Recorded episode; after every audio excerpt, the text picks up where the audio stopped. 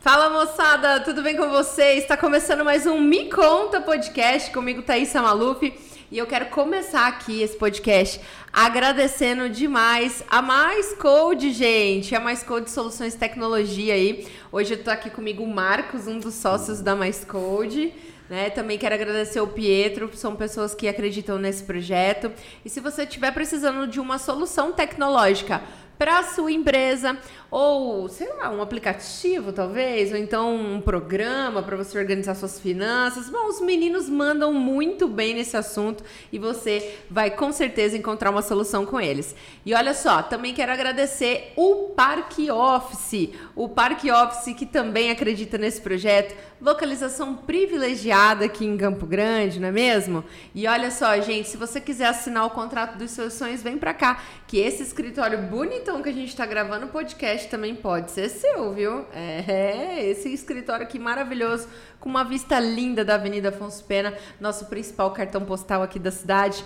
Bom, créditos feitos. Hoje eu quero agradecer também a presença do Júlio César Del Luca. Júlio, seja muito bem-vindo ao Me Conta Podcast. Obrigado. Eu que agradeço a oportunidade. Delu, de Duca. Del Duca. Del Duca. Deu Duca, gente, porque é, a tia aqui tá caduca, né? Vamos combinar, né? Pessoa... Ai, gente, olha só. Júlio César Del Duca, né? Que é natural de Curitiba. Sim. E tá aqui em Campo Grande, fez morada em Campo Grande, hoje tá por aqui. E eu quero começar com você, Júlio, hoje perguntando como é que você veio parar em Campo Grande, Mato Grosso do Sul. Vamos Bom, começar por aí. Vamos começar do começo. Vamos, vamos. começar do começo, né? Bom, é, eu quando estava fazendo o curso de instrutor de Krav Maga pela Federação Sul-Americana de Krav Maga, antes de mais nada, eu quero agradecer a oportunidade, em nome da federação, em meu nome, em nome dos meus alunos, os nossos alunos aqui, pela oportunidade e vai ser muito ótimo, vai ser ótimo estar com vocês aqui. Muito obrigado. Bom, a minha vinda para cá, ela se deu Primeiramente porque quando eu estava fazendo o curso de instrutor, eu morava em Brasília. Ah, tá. E eu faço Krav Maga, comecei Krav Maga em Brasília em 2005. Mas quando eu fui fazer o curso de instrutor já com o MESCOB, que eu sou aluno do MESCOB já há 14, 15, 16 anos, fez agora dia 21 de julho, quando eu estava fazendo o curso, eu não queria ficar em Brasília. Então eu comecei a fazer uma, comecei a fazer uma, um estudo de todas as cidades e estados onde não tinham Krav Maga ainda da federação. Aí vi São Luís, no Maranhão, vi Palmas, Tocantins, Cuiabá, quase acabei indo para Cuiabá também. Mas aí viu que Campo Grande era bem melhor é, que Cuiabá. Não, aí eu pensei, aí eu pensei, não, Campo Grande está próximo do Rio de Janeiro, entre aspas, das demais cidades que eu já tinha visto, como Manaus também. E estava próximo da minha cidade também, que é Curitiba, né? Isso. Então, eu estava a mil quilômetros de Curitiba, mil quilômetros do Rio de Janeiro, estava mais próximo que as outras cidades. E acabei fazendo uma pesquisa com os colegas também, além de tudo que eu vi, PIB, DH, etc e tal, isso me é, acabou me trazendo para cá também, porque na época minha filha estava estudando no colégio militar e aqui tem colégio militar. Verdade. Então isso também me fez com que eu viesse para cá e o clima daqui eu adoro também, né? É um ah. seco meio úmido, úmido seco. Então isso me, me fascina, né? Bruno fica. Ó. Oh. Ai, olha, Curitiba é um clima muito agradável, né? Quem conhece a cidade, quem gosta, assim, você eh, nasceu lá, né? Sou em Curitiba. nascido e criado em Curitiba. E lá em Curitiba você descobriu porque a sua profissão é militar, Sim, né, Sim, sou militar Júlio? do Exército. E lá em Curitiba que você descobriu assim que você queria ser militar, como é que foi essa, essa ah, fase? Isso, essa fase desde pequeno.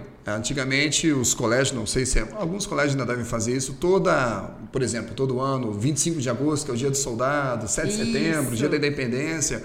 Então os quartéis abriam os quartéis para que os colégios levassem os alunos, os meninos para enfim, passear nos carros de combate, nos jipes e conhecer os soldados e conhecer uma estrutura militar por dentro. Né? Apesar de que muito pequeno não tem muita noção do que está acontecendo, quer brincar. Mas se encanta. Né? É, encanta, porque eu tomei que suco o dia inteiro e comi bolacha o dia inteiro. Que delícia! Jogava futebol com os soldados, basquete, andava nos carros de combate, jipe. E isso me fascinou, né? Eu achava muito bonito a fada, como ela eu acho até hoje a fada. E, e, e eu me, o que me impressionou mesmo na, na, no Exército foi uma demonstração de ordem unida que eu falava, como, como é que o soldado consegue entender o toque de corneta? Todo mundo faz igualzinho, direitinho, tudo igual.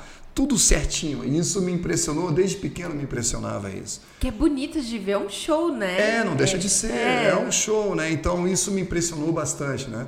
Então, dali para diante, sempre eu pensei realmente em ser militar do Exército e graças a Deus eu consegui, de certa forma, é, também realizar um realizar sonho, esse né? sonho, esse, esse desejo. E já estou na reserva já há cinco anos, fiquei 32 anos na ativa. Que legal! E já estou na reserva e agora estou totalmente à disposição do Krav Maga como instrutor também. Que legal! É um período, é, é um período que nem a gente fala assim, é, os militares eles, eles têm muito valor. Muitas vezes o nosso país ele não valoriza o militar, né? Com, como ele deveria. Que nem eu falo, já falei aqui em outros podcasts outras vezes é, as pessoas não entendem muito bem como é que funciona a missão constitucional do Exército e tudo mais. Mas quem tem o contato com os militares sabe o quanto é importante esse trabalho, né?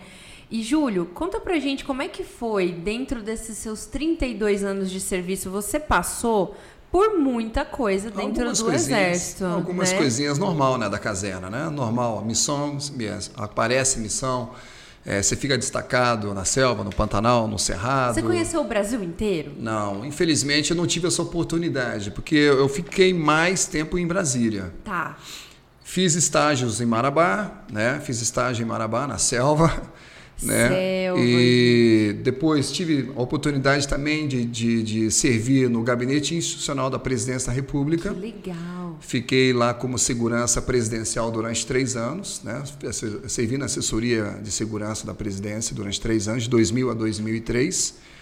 Depois voltei para o gabinete do comandante do Exército, antigo ministro do Exército. Descobriram que eu sabia saber fechar as mãos, né? Olha só. E acabei fazendo parte também da, do Estado-Maior Pessoal do comandante do Exército também, por isso, e do chefe de gabinete.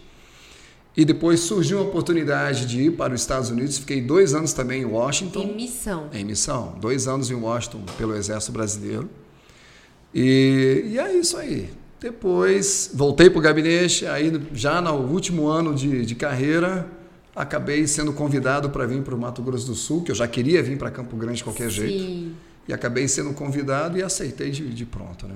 E veio para cá. E, e acabei vindo para cá. Você também falou é, aqui, assim, na nossa pré-conversa e tal, que você também teve a oportunidade de ir para o Haiti, Sim. né?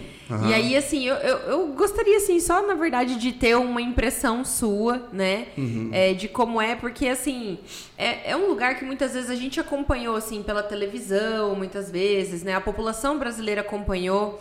Muitas vezes as pessoas falam assim, ah, é, beleza, mas o que, que o Brasil foi fazer no Haiti, né? Então, o que, que o Brasil foi fazer no Haiti, Júlio? Porque muitas pessoas até hoje se questionam, né? Porque é um país que parece que parece que o negócio não desenvolve, né? Não desenrola. É, infelizmente, né? É, o problema do, o problema do Haiti, vamos dizer assim, o uhum. problema do Haiti, na minha visão, tá? tá? Não na visão institucional Exército Brasileiro, Sim, claro. nem nada. Minha visão de Júlio César. Na minha visão, o problema do Haiti começou lá atrás no Papadoc e Baby Doc, né? Quando eles eram os, os ditadores daquela, da, daquela ilha, né? Hoje, Haiti e República Dominicana. Que é bem dividido, né? Sim. Então, naquela época, já os mulatos, que eram, que eram os, os cabelo liso, né? Os morenos de cabelo liso, eles sempre foram soberanos em cima dos negros, que são os os cabelinhos enroladinhos, né? Uhum. Então sempre teve esse problema lá, mulatos contra os negros. Os mulatos é a elite, o negro é a, é a plebe, é o povo. E tanto lá é diferente que lá os ricos, ou seja, os ricos moram no morro. Isso. E a plebe mora na praia, né? Mora mais embaixo. É diferente aqui do Brasil. Aqui no Brasil o morro se dá, se tem a ideia de favela. Lá não, morro lá é só elite. Tanto é que tem o Pentoville chamado lá, onde só vive a nata. Né? Também é explicável isso porque lá tem é, rota de furacão. Né? Em agosto, setembro, passa a rota de furacão que vai para a costa dos Estados Unidos, ali para aquela área de, de, de, Nova York, Miami, né? da Flórida. Então, é, o Haiti, o grande problema do Haiti, primeiro começou assim. E depois o primeiro presidente negro que teve lá era um padre, que era o Aristide Bertrand, né, se eu não me engano.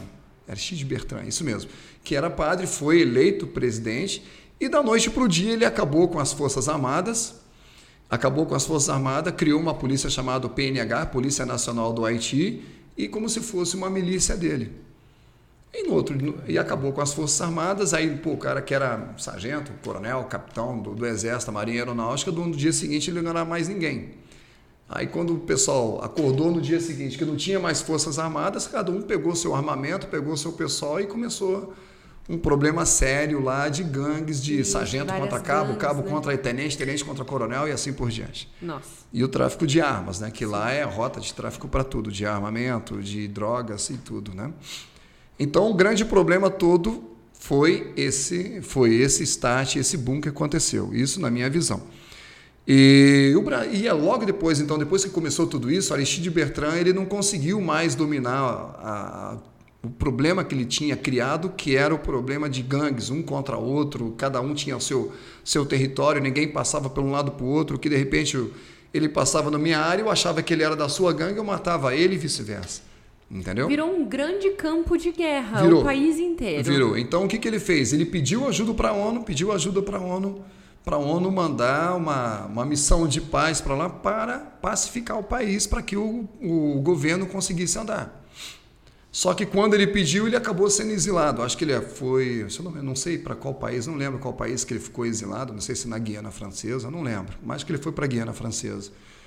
E ele ficou exilado, então, quando a ONU constituiu a missão, a MINUSTAH, que é em, em, francês é a Missão das Nações Unidas para a Estabilização do Haiti, do Haiti. em português. Né?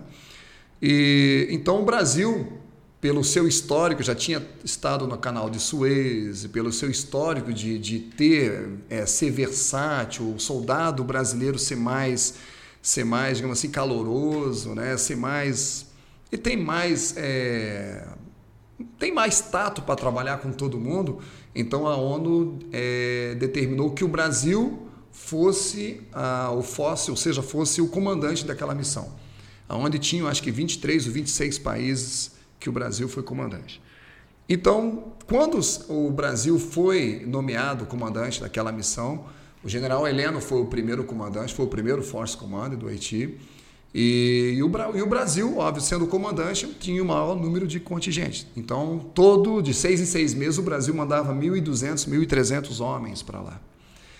E o Brasil foi para lá exatamente para isso, para estabilizar, a pacificar o povo, para que o seu governo conseguisse legislar as leis e fazer as legislações para que o povo conseguisse realmente andar no seu dia a dia. Nós estávamos lá não para fazer o aciso para o Haiti, uhum. e sim para fazer com que a população entendesse que a, o governo tinha que continuar andando. Garantir a estabilidade. Garantir né? a estabilidade, exatamente. A gente não foi lá para melhorar a estrada, a gente não foi para lá para para dar comida, para reconstruir o país. A gente não foi para isso. A gente foi lá para mostrar, para ensinar o, o, haitiano a pescar e não dar o peixe para ele. Uhum. Né? Nós fomos para lá para garantir a lei e a ordem.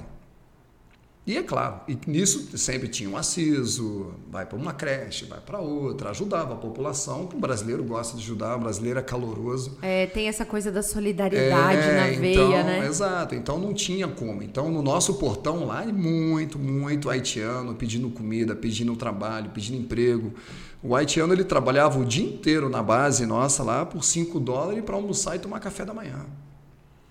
É. Então era normal nós militares lá também da missão adotar uma família lá para ajudar todo mês, alguma coisa, para que a pessoa, né, a família conseguisse né? desenvolver-se, exatamente, exatamente. Muito valoroso, muito valoroso o seu depoimento. Eu acho que é, é muito importante as pessoas entenderem o que acontece, né? Porque muitas vezes fica as pessoas querem entender, né? E falam assim, ah, como que rola, né? E o interessante é que o Haiti é o primeiro, é o, foi o primeiro país das Américas a ter a independência, né?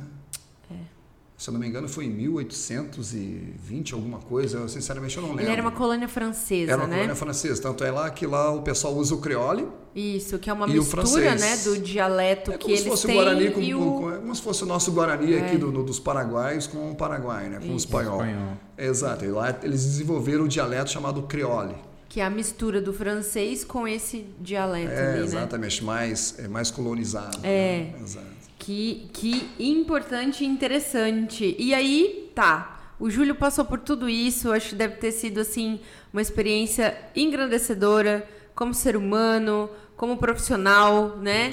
Ímpar. E, e aí você começou o Krav Maga, que nem você falou, lá em 2005, 2005, em Brasília. em Brasília, eu fui aluno de uma mulher. Quem te apresentou o Krav Maga? Isso que eu quero saber. Porque muitas vezes, ah, Essa tava é andando legal. aí na rua, tropecei no Krav Maga. Como é que você tropeçou? A primeira vez que eu ouvi falar de Krav Maga foi em 2001, que eu estava já na segurança do presidente da República, da- na época era o Fernando Henrique. E a primeira vez que eu ouvi falar, eu não sabia nem falar direito o Krav Maga, por isso eu nem dei muita importância. O que me chamou um pouco a atenção, porque era uma, que é uma arte oriunda de Israel, eu sou filho de judeu, né? então isso me chamou um pouco a atenção, mas mesmo assim eu não dei muita importância porque eu não conseguia falar. Né? Não E eu- consigo falar, não tô nem aí. É, É. cravo o quê? É cravo na cara? Não, Que negócio cravo é na é cara. cravo? Que esse negócio é esse? Não, é verdade, é cravo, cravo. Uma vez quando eu cheguei aqui em Campo Grande, eu, eu cheguei aqui em Campo Grande, eu fui numa academia para tentar dar- arrumar um tatame lá para dar aula. Daí eu cheguei lá e disse, disse, ah, você dá aula desse negócio? Que legal, isso é uma massagem bacana. Eu falei, é, é uma É uma massagem tântrica. cara fica É uma massagem. Já ouvi falar, eu já ouvi falar, é uma massagem, né? Eu falei, Dorme assim, ó, uns dois dias se deixar. Às Então- vezes dorme mais tempo. É, en- então, na verdade, a primeira vez que eu vi falar foi lá na Presidência da República.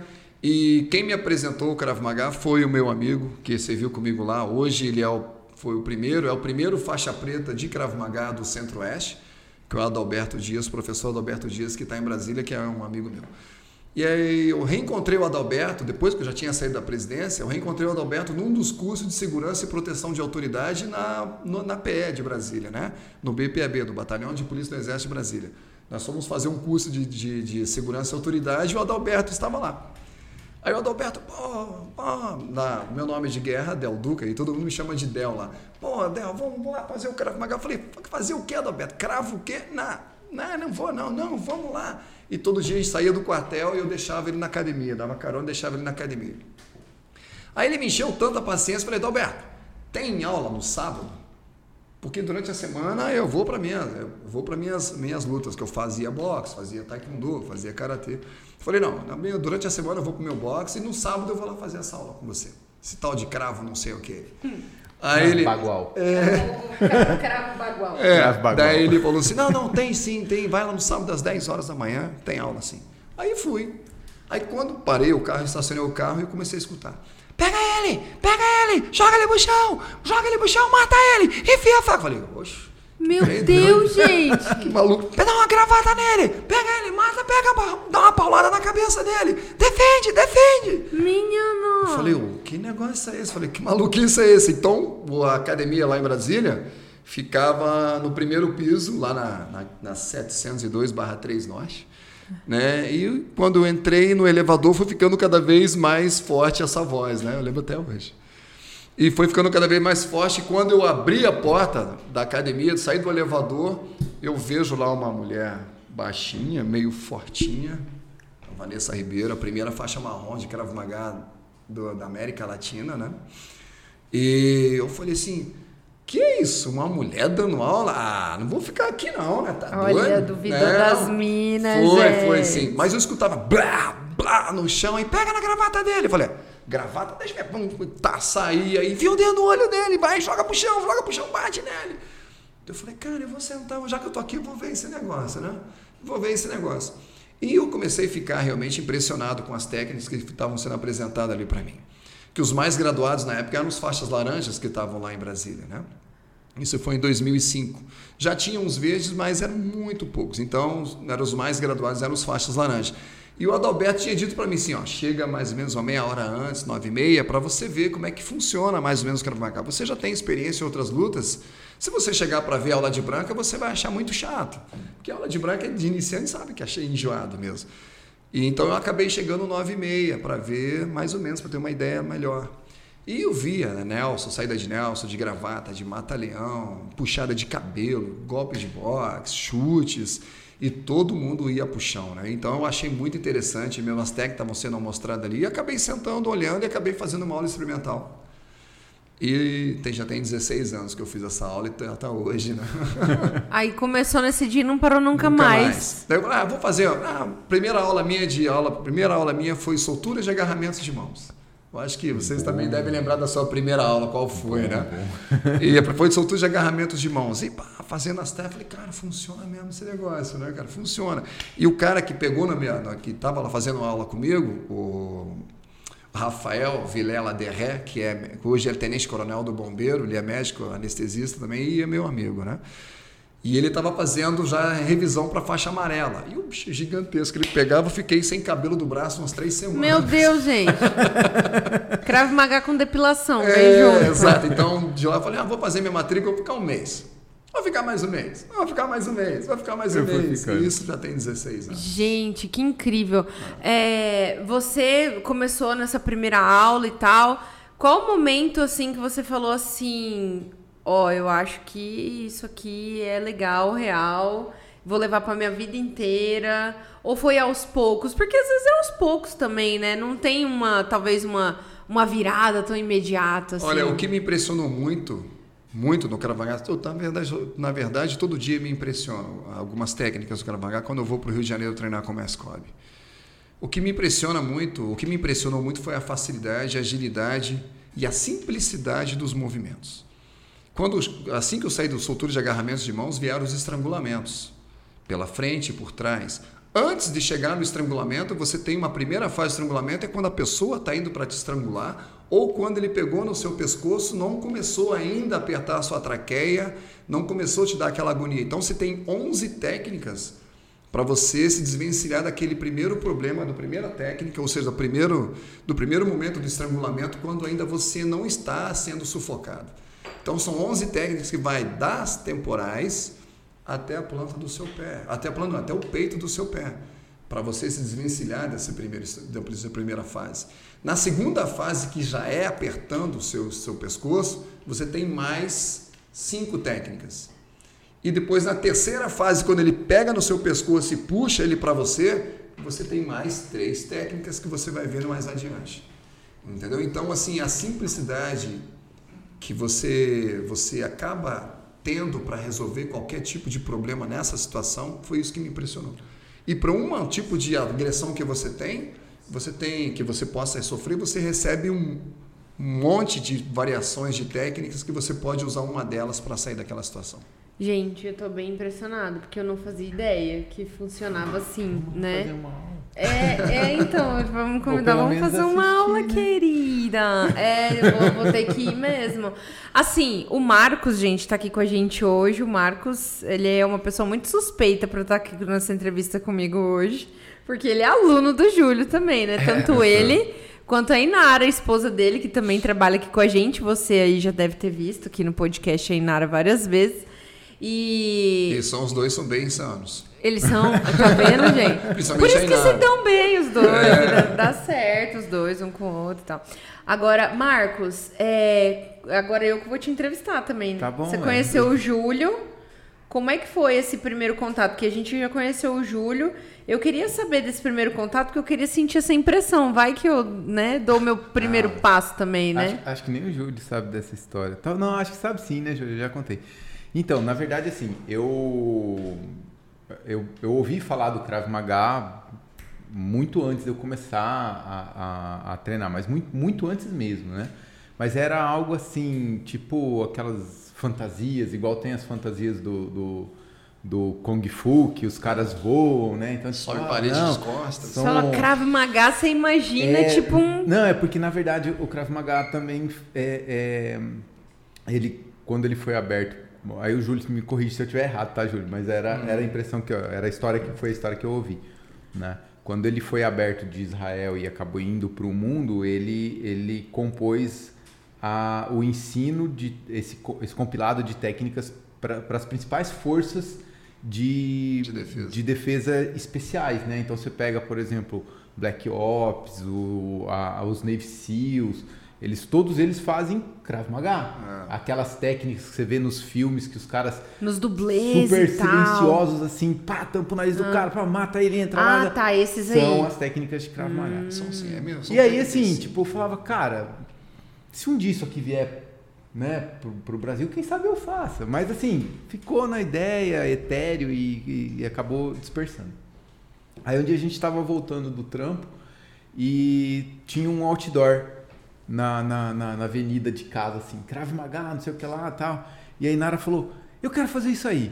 falei, ah, você quer fazer? Bem a cara da Inara, né, gente? Eu e quero aí, fazer Inara isso aqui. Me enco... Não, eu quero fazer. Eu falei, ah, eu não vou fazer esse negócio não, Inara. Não, não, não vou. Eu já tinha feito, já tinha tentado fazer karatê, já tinha tentado fazer muay thai. E assim, eu não gostava do karatê, nunca gostei, achava moroso aquele negócio de fazer kata, é, não sei o que lá. Redondo, tal. Né? Muito circular. Não, não, foi, não era para mim. Aí eu falei, só que eu tava entrando numa fase zen, eu falei, eu quero fazer é, tai chi. Falei, não, não, tá, você vai fazer Krav Maga, eu vou fazer Tai Chi. Aí ela falou, tudo bem, mas vamos fazer o seguinte, vai lá, faz uma aula comigo, a gente faz junto, e aí depois eu vou e faço uma aula de Tai Chi com você. Falei, tá bom, beleza, então vamos. Cara, primeira aula, velho. Né? É, mulher é, é foi difícil, né? É exatamente como o Júlio falou, assim, um negócio insano. Nós chegamos pra aula, eu olhei aquilo lá, falei, caraca, velho, não é possível, mano. E aí, quando a gente foi fazer a aula, mano, saí, nossa, eu saí de lá destruído, assim, cara. o aquecimento que o Júlio dá é, é, é digno do, do, do, dos carinha que começam no exército, assim, sabe? Pega aqueles caras que nunca fizeram nada, andando de bicicleta o dia inteiro. Tá vendo? Fala, põe no e aí sol o povo lá, ainda velho. fica falando que pinta só meio fio e carpina a calçada, não. não é? Não, gente. Cara, é insano, mano. Nós saímos de. Eu, eu lembro que eu saí de lá destruído. Eu entrei no carro e falei pra ele, Nara não, entrei no carro. Nós terminamos lá. Não consegui entrar no carro, desmaiei Não, antes, não, na não. verdade. Tô Nós lembrando aqui. saímos lá ela falou, tá, é, é, a gente vem então para semana que vem fazer a, a, a inscrição, para eu fazer a inscrição. Eu falei, não, não, pode fazer a inscrição agora, eu vou fazer esse negócio. Não vou fazer Tachuan, não. Eu vou, vou, vou ficar por aqui mesmo. Cara, então, então foi, foi bem assim, a sensação que o Júlio descreveu quando ele assistiu é a que eu me vejo quando eu participei da primeira aula. Que bacana? Foi- é muito legal, é muito legal. E, e- e, assim, cada dia, eu, eu tô na faixa laranja, né? Nem, nem, nem perto, Júlio é marrom e tal. Mas assim, a- a- a- os aprendizados que a gente tem em cada aula é, é, é tudo assim, você fala, caramba, o negócio é muito simples. Como pode dar certo, velho? É. Tá certo. É muito massa. E agora uma pergunta sua para o seu professor, instrutor, nobre Cara, Júlio. eu tenho, na verdade, Júlio, é, eu tenho. E aí já não é, não é, não é, mais, não é sobre o Krav Maga, é sobre o Júlio. Eu queria, cara, que você falasse pra gente a respeito da experiência que você teve como na segurança presidencial. Quando você estava lá, você era do exército, certo? Sim. Mas na segurança presidencial, você ia fardado, você ou ia civil? Como que, como que é essa essa essa, Essa experiência, realidade. essa realidade Que a gente que de tá aqui alguém não que- faz é, ideia, né, de alguém cara? que faz parte da segurança presidencial, que tá ali colado Que é o com principal presidente. figura do É, poder executivo do país, né? Exatamente. Tipo, é o Na cara época que você tava, você foi, todo. você foi segurança do Fernando Henrique, Fernando né? Henrique, então a 2000, gente 2003. a gente estava entrando, o Brasil estava entrando numa num, num momento de calmaria não, não institucional, mas financeira, né? sim, então a gente estava saindo de um, de, um, de um problema financeiro gigantesco, que É, foi a- até o final verdade. da década de 90 e acompanhou todo mundo, né? E, e com o Itamar Franco eles conseguiram fazer um, um bom plano. O real. E, e é o real. A gente não sabe se, se ele realmente Começou de foi. cruzados, cruzados novos, cruzados de O real. RV. O Gente, eu lembro desse É, negócio todo é, aí, hein? é, viu? é. Depois vocês ficam falando que só vocês estão idosos. é, os dois. Eu tô idoso, eu também, E- mas eu lembro. E aí eu tenho muito, muita curiosidade de saber como que foi essa sua experiência como, como, como segurança, Como é presidencial. sempre, né? Como Segurança é, é, pessoal. Bom, a segurança boa é aquela que não é percebida, né? é. Isso Ela é está na velada. Segurança boa é aquela. E a segurança do nosso do presidente da República e do vice-presidente e dos seus familiares, primeira e segunda geração, ela 90%, mais de 90% é feita por militares do Exército. Uhum. Os outros 10% é dividido em Marinha, Aeronáutica e policiais. Seja policial militar, civil ou federal. Federal é muito pouco, muito raramente o policial federal, pelo menos na época que eu estava lá, policial federal muito raramente quer ser trabalhar na presidência da República porque a remuneração não é muito boa, né? Lá é na verdade a missão institucional, não é não tem, digamos assim, não tem louros para colher, tem louros financeiros uhum. para você, é mais é mais mesmo é, uma missão mesmo, né? Patriótica. Né? Exato. Né? Então a a gente não trabalha fardado. O militar que está na sessão, de, tá na sessão de segurança, assessoria de segurança, ele não trabalha fardado. Ele tem que trabalhar a paisano, descaracterizado. Mas como ele está com o presidente, geralmente está de terno, gravata. Terno escuro, camisa clara, gravata escura. Sapato emborrachado, não pode ser sapato sola de, de, de, de couro, porque senão você, numa, num piso desse, você escorrega. Tá? E, e, e está com o seu estado físico em dia. E o fonezinho aquele assim, ó. É que lá, é, não, aquele ali você. Não, aquele ali, não, eu acho aquilo o máximo, gente. Só queria deixar aqui registrado com É, o fone auricular ali, na verdade, você está ouvindo o seu, seu superior e toda a segurança e prestando atenção em tudo. Então você tem que ter duas, você tem que ter várias Todos gavetas. Sentidos, né? Você tem que ter várias gavetinhas na sua cabeça para você guardar a, a informação que você está recebendo do chefe da assessoria de segurança, do homem mosca que está com o PR, com o PR01, né, que é o PR1 que a gente chama que é o homem mosca que está com o presidente, e da célula de segurança que está vendo e da velada também. Então você está com um monte de informação no seu ouvido. E você Isso. tem que prestar atenção em tudo e em todos. Isso é ser multithread. então, na verdade, a segurança, ela não trabalha fardada. Tem, tem segurança fardada? Tem, que são os policiais, que ficam lá na, junto com a população, dependendo de onde o presidente ou a autoridade esteja, mas a segurança ela tem que estar, tá, ela tem que ser a mais é, mais descaracterizada possível. Ela, segurança boa é aquela que não é vista, que não é percebida. E a nossa segurança no mundo é uma das melhores do mundo, porque o nosso presidente nunca teve nenhum qualquer tipo de incidente. de incidente, de atentado, seja qual for o presidente na história do Brasil, nunca teve esse tipo de problema. Então a nossa segurança é muito, muito boa mesmo. Parece que não, todo mundo olha assim, ah, mas os militares, o pessoal que é selecionado para a segurança do presidente é um pessoal hiper mega, não que eu tenha feito, não porque eu tenha sido feito, tenha feito parte disso, mas a seleção é muito criteriosa. Ah, mas a gente imagina que seja mesmo, né?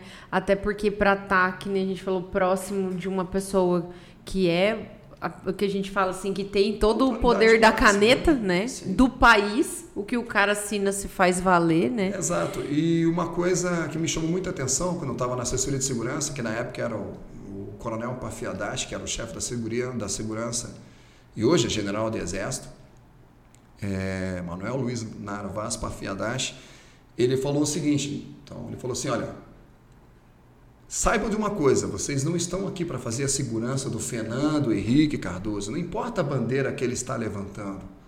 Vocês estão aqui para prover a segurança do presidente da República, que é escolhido pelo povo. Então, nós somos exército, nós somos povo e nós temos que prover a segurança dele, não do Fernando Henrique, e sim do presidente da, da autoridade. Autoridade presidente da República. É a figura que ele representa. Exatamente. Né? Então, uhum. a nação colocou ele lá e a gente tem o dever de protegê-lo.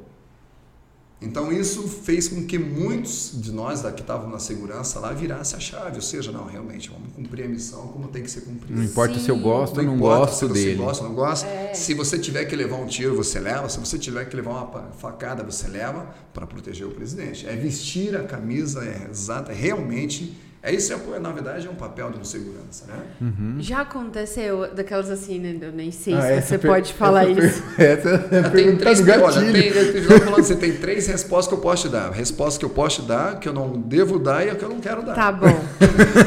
Vamos ver então se essa você pode dar. Isso né? eu quero dar também. Ah, meu Deus. Ô, Júlio, já aconteceu assim, por exemplo, de você estar tá fazendo a segurança de um presidente e acontecer alguma intercorrência suspeita, porque que nem você falou, ah, realmente um presidente do Brasil nunca sofreu nenhum atentado de fato, né? Como houve, por exemplo, com Kennedy, como houve, por exemplo, tipo o, o, o Papa João Paulo II, que acabou levando um tiro também, né? Mas assim, Houve alguma situação que vocês já se viram assim do tipo, opa, temos um suspeito ali que é um forte indício de que possa acontecer algo? Porque, que nem, é. vocês são muito preparados e eu fico impressionada com a forma como você fala, que, porque o seu raciocínio é muito rápido, a sua, sua linha de fala, de raciocínio é muito rápido. Talvez eu não teria, eu não treinei essa condição, talvez, em mim, né? Eu sou uma pessoa muito social, muito afetiva, eu ia querer abraçar as pessoas. Então, isso eu acho que dificultaria isso pra mim. Mas aconteceu já de vocês é, terem essa percepção Fala assim, equipe, ó, tá acontecendo um negócio que não, não tá legal aqui essa situação pra gente. O segurança ele tem que ter o olho de enxergar. É, principalmente uma segurança presidencial. E não o olho de ver, de enxergar. Você tem que olhar, ver e enxergar, ou seja, se antever qualquer tipo de, de, de, situação que possa vir a acontecer com a autoridade máxima, que é o PR, tá? que é o presidente. Mesmo que você, mesmo que você não tenha certeza, é atuado. Se você, qualquer um dos seguranças sentiu que tem algum movimento suspeito, ele vai ser abordado. Tá lá o Marcos passando de mochila. Vai ah, ser abordado. a boa. gente sempre fala o seguinte: é melhor você errar para mais do que errar para menos.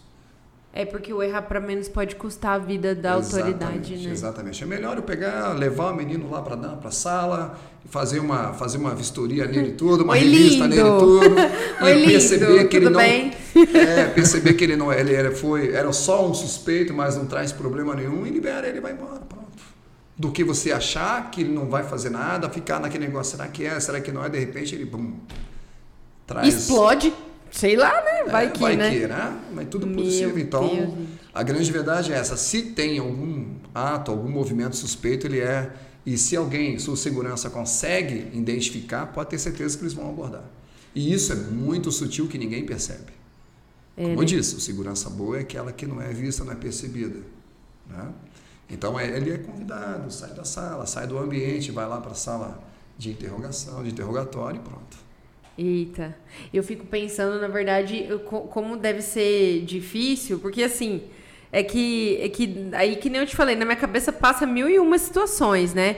Por exemplo, até em Brasília, vocês devem ter uma estrutura pronta, mas imagina, por exemplo, um presidente, tipo, uma inauguração num lugar que não é que vocês não conhecem antes, né? Tem todo um, um tem prévio. Protocolo, tem. A gente, quando o presidente vai para qualquer cidade, para qualquer lugar, é mandado um escalão avançado antes. Fazer uma varredura sempre, no local.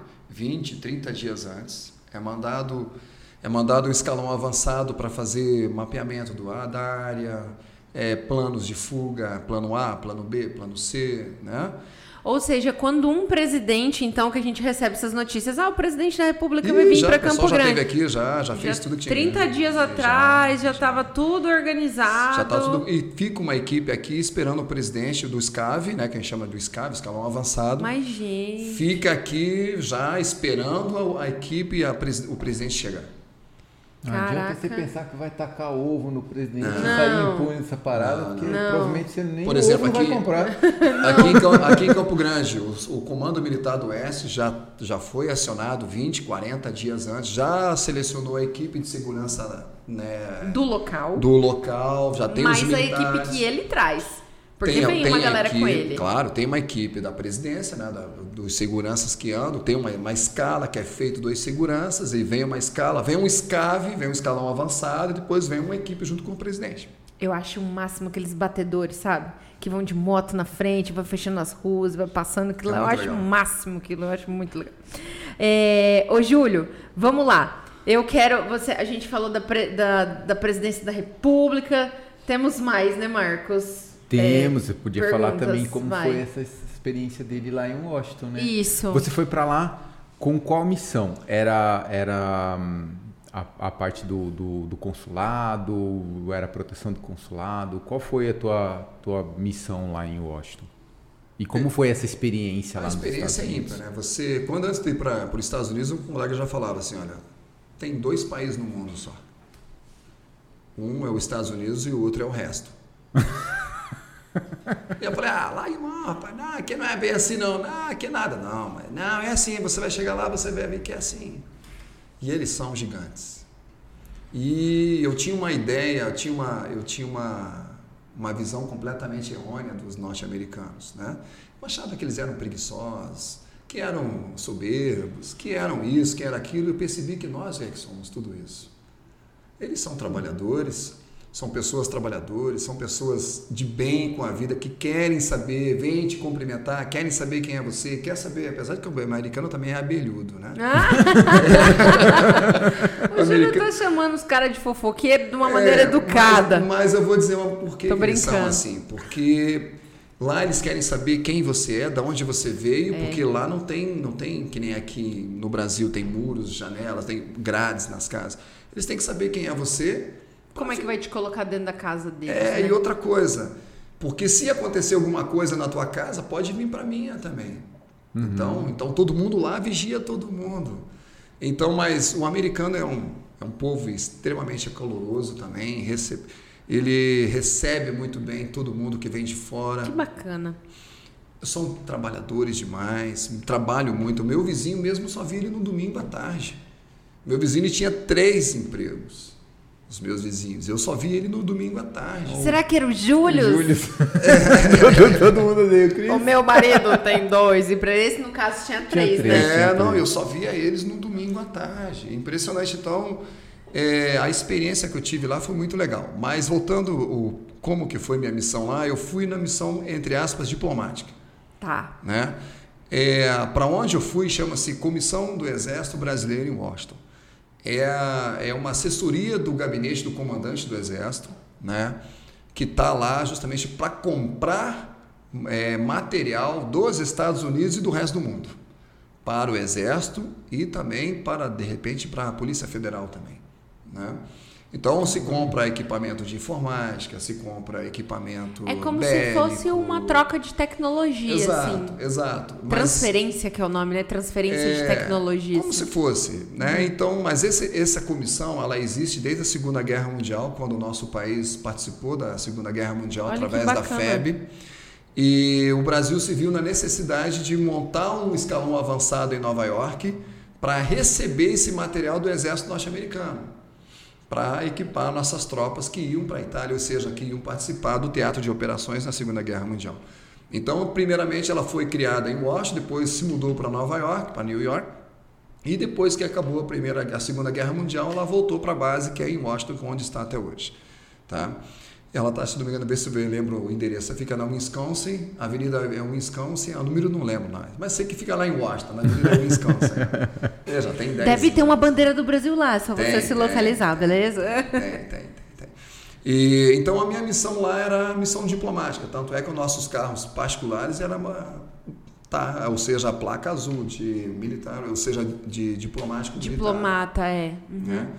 E então, assim, eu conheci lá os, os, os outros militares do Exército norte-americano, estive nas bases, a gente fazia visitas, recebia visitas dos militares do Exército, da Marinha, da Aeronáutica, dos Estados Unidos, de outras nações que estavam lá também, porque era uma missão diplomática, de certa forma. Lá você usava farda? Lá usava farda. Lá a gente usava. E lá farda. usa a farda do Brasil. Do Brasil. Ah, tá. E algumas vezes aquela outra, aquela outra farda de, de, de passeio, que a gente chama, é. ou até mesmo de gala, né? Com túnica. É, dependendo da dependendo ocasião, da ocasião, né? Mas no dia a dia era a farda rajada. Que massa. Então, assim, é, a missão do, do, a missão nossa lá do, da comissão é exatamente isso: comprar material é, equipar o nosso exército com material de, de ponta que os Estados Unidos, o exército americano, Marinha Aeronáutica, lá também tem uma comissão da Marinha e da Aeronáutica lá também. Então cada um trabalha dentro, dentro da sua necessidade do que precisa. Para identificar o que seria de melhor para trazer. Sim, sim, sim. sim e, e qual é a tua impressão do, dos militares né, com o povo americano? Assim, como o povo americano trata os militares? Ah, é um povo, como eu já disse, diferenciado, né? Dá até inveja disso.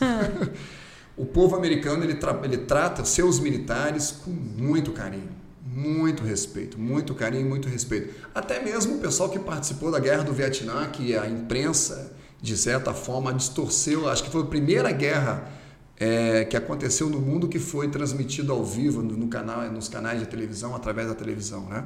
Então, o exército norte-americano, no, no, no, naquela guerra do Vietnã, é, foi, ficou um pouquinho distorcido a objetividade, o porquê daquela guerra, né?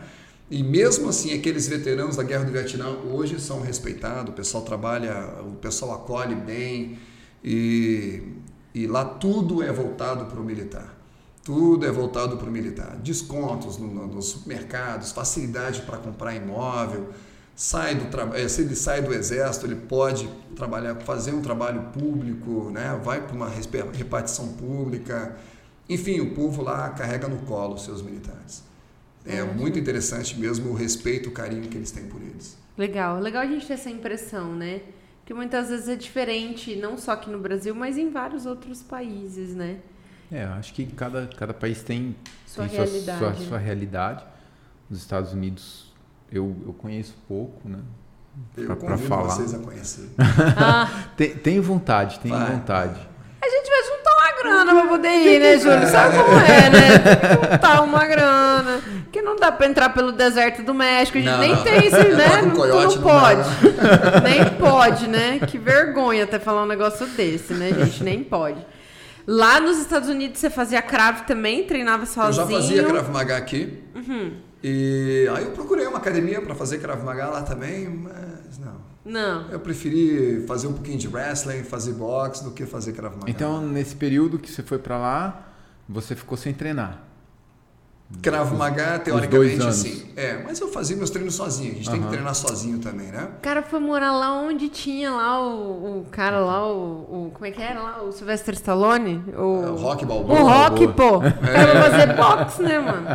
Vai eu já fazia boxe, né? Eu fiz boxe durante 10 anos. Lutei no submundo da luta, tem cicatriz na cabeça. O ATM é deslocado. O que seria um submundo da luta, Júlio? Agora eu pô. Aí ele fala assim: essa eu não quero responder. Não, mas eu falo: o submundo da luta é você participar de lutas clandestinas. Ah, tá. Entendi. Né? Participar de lutas clandestinas. E sempre quem está quem tá começando, ela, ele quer começar, tem que começar por alguma forma. eu, eu quero sempre, mostrar que eu sei da porrada, né? É, eu quero começar de alguma forma. Então eu sempre quis ser profissional da luta. Tá. Então eu participava dessas lutas clandestinas de repente para ser alçado para o semiprofissional, para o profissional, mas eu era muito ruim, apanhei muito, acabei batendo. Ah, eu era muito não sabia ruim. as regras, até que eu não, descobri o Krav Maga é, e aí eu entendi. Aí sim, né? Dos Estados Unidos você veio para o Brasil uhum. e foi para Brasília novamente. Voltei para Brasília. Que você falou que você ficou lá no gabinete do comandante do comandante exército. Do exército. Uhum. E aí você falou assim, bom, não, agora eu voltei, o Crave... É, já tinha ido para os Estados Unidos, já tinha ido para Haiti, para os Estados Unidos, né? Você foi para duas missões assim que realmente tipo, todos os militares gostariam, assim, pelo menos os militares que eu tive convivência, você falou assim, pô, sempre que o cara quer ir numa missão de, interna paz, de paz e outra internacional, né? Porque no caso, por exemplo, você ir com uma missão diplomática, é, vamos dizer assim, é o supra-sumo da, da, da, carreira, assim, né? O Júlio, podemos dizer que o Júlio, como militar, realizou os sonhos dele ah, como militar? Com certeza, não tenho o que reclamar, não, graças a Deus. Eu tô bem, tô bem realizado, assim. E hoje, na verdade, eu acabei sendo convidado para retornar à força de novo depois. Ah, é verdade, porque tem essa possibilidade. É, né? e agora, desde abril, que eu estou de novo na ativa, né? Ou seja, retornei como prestador de tarefa por tempo certo, né? Ai, que, é que bacana! Agora eu estou aqui na Afonso Pena, aqui na, trabalhando agora com os inativos. Ah, assim. tá, na CIP 9. É, isso, Ai, que legal. Tô é CIP 9 porque é da nona região militar, tá, gente? Isso, ah, isso aí. eu sei. É. bom, isso Essa eu sei. Isso, é. então eu tô dando um pouquinho mais da minha contribuição. Que legal, é importante, é, né? É importante porque é, também dá valor às pessoas que já, é, já servir serviram, bem quem né? já serviu. É legal. Esse, esse retorno seu para você volta para ativa ou não? Você continua na reserva? Continua na reserva. Ah. Continua na reserva. Você é um, é um contrato que o exército faz com você.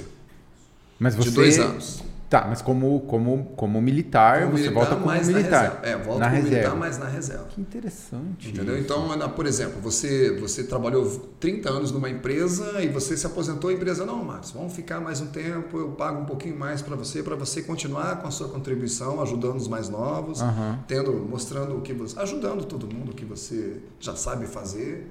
E é basicamente isso.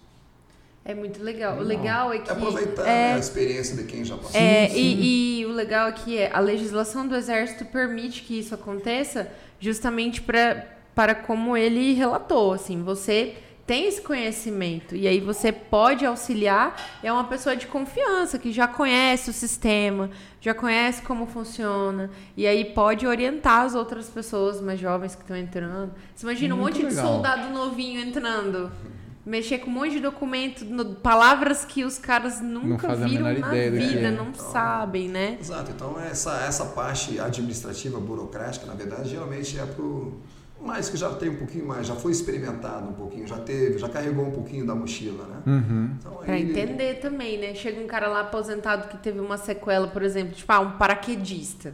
O cara arrebentou os dois joelhos. Pelo menos ele já tem uma noção, o Júlio já tem uma noção de como é o processo que o cara tem que entrar para ter a aposentadoria adequada, o que, que ele pode, o que, que ele não pode. Tipo isso, né? É, o pensionista, de repente, o militar falece, que você aí tem, que dar assistência para a esposa, para a filha. É assim vai, é isso é. aí. Vixe, tanta é. coisa, gente. Esse Júlio é... Tem, eu falei pra você, tem muita coisa nessa cachola dele, gente. só um pouquinho, só um pouquinho. E aí você, depois do trabalho, Aí depois que você atendeu todas as viúvas, toda a galera lá, aí você vai pro Crave. Vou pro tatame. Pra tatame. descontar o trabalho das viúvas. É, os meninos. A verdade. A, a verdade... Tô brincando, gente. Mas brincadeiras à parte, mas é porque mexer com atendimento ao público não é fácil, né, Ju? Não é fácil. Apesar de que eu não fico na linha de frente lá. Ah, né? tá. Eu fico, eu trabalho numa sessão é, onde a gente trabalha com direitos tá. e benefícios. Então a gente monta os processos, entra em contato, mas via telefone. Uhum. Mas quem tem o pessoal do atendimento que é a primeira que é a primeira barreira. A primeira linha ali, primeira né? Linha Prova de vida, isso, uns negócios assim, isso. né? Ela sabe. Eu sei, cara. Já, é. já fiz matéria em todos os lugares imaginaram. Eu sou amiga do nono batalhão de suprimentos, tenho até uma placa. Oh, bacana. Você tem uma placa lá? Eu tenho uma placa. Hum. Não, eu tenho uma plaquinha que eu ganhei. Ah. Eu ganhei uma plaquinha de amiga do nono batalhão bacana. de suprimentos. Ah, você podia ter trazido, né? É. Putz, verdade, né? Vou trazer ah, outro. Ah, verdade. Putz. Podia ter trazido.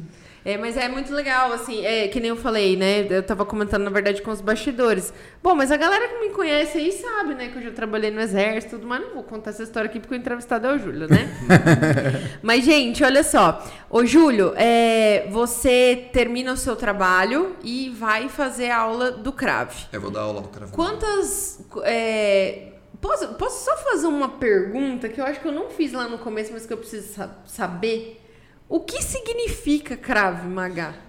Porque, né, tipo, você fala Krav Maga, tá, mas o que significa, né, a palavra, a luta, né, que é, é, a gente sabe que é, é de Israel, mas uhum. como que rolou isso? Falou assim, não, isso aqui é o Krav Maga agora.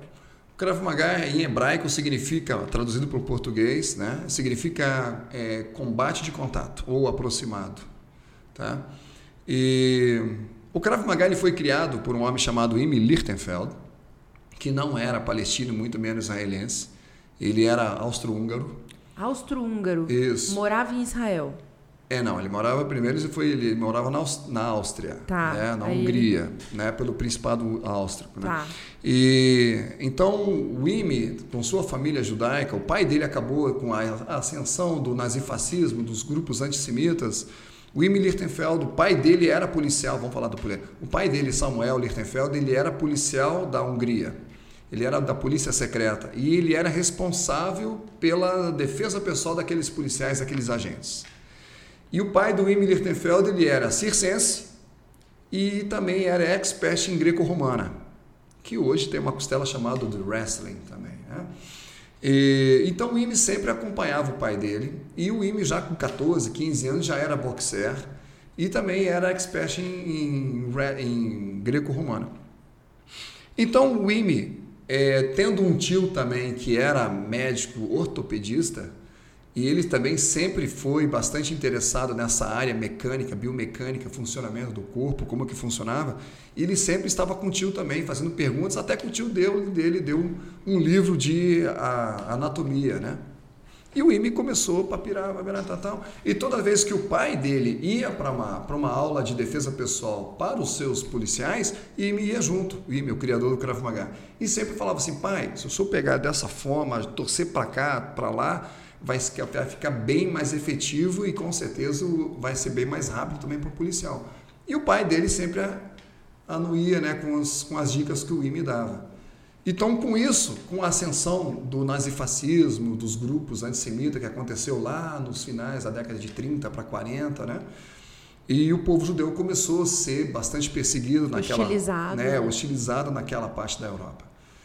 Então, principalmente, né, então os, esses grupos invadiam os bairros judeus para saquear, para estuprar, para bater, enfim, para surrupiar tudo mesmo, né?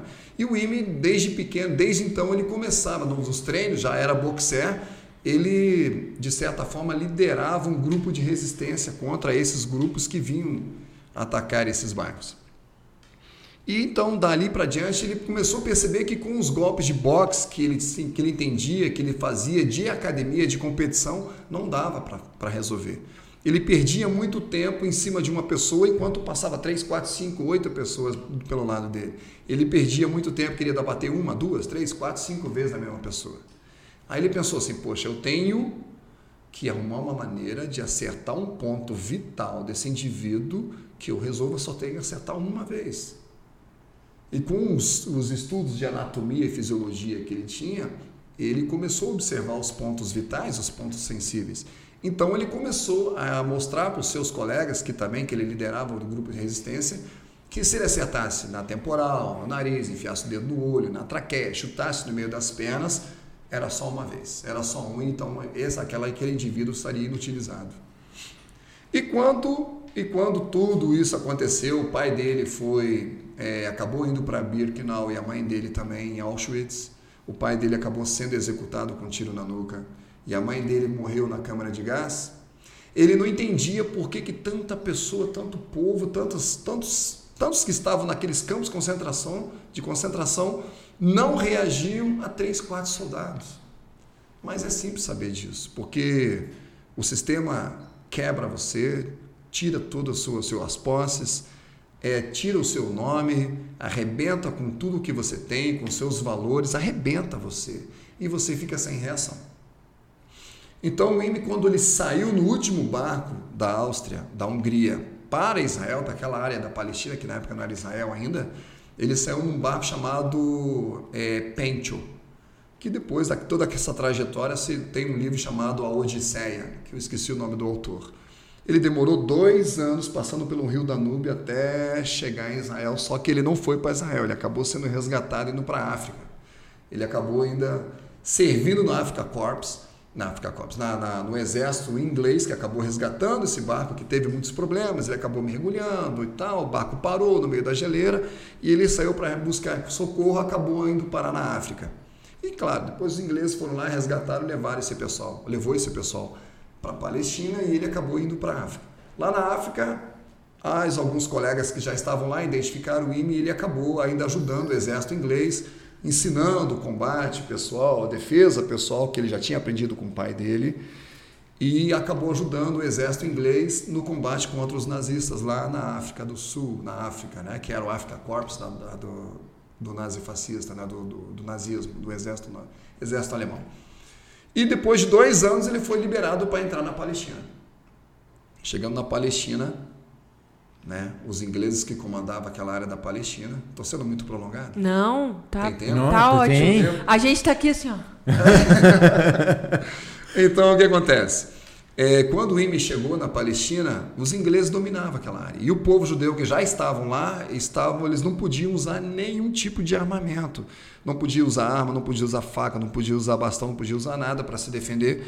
E naquela área tinha um grupo chamado Fedaíns, que era um grupo de bandidos, era uma gangue bandida do Egito, árabes, que eram árabes, que entravam lá para saquear o povo judeu, etc, Mas etc, gente... do mesmo jeito.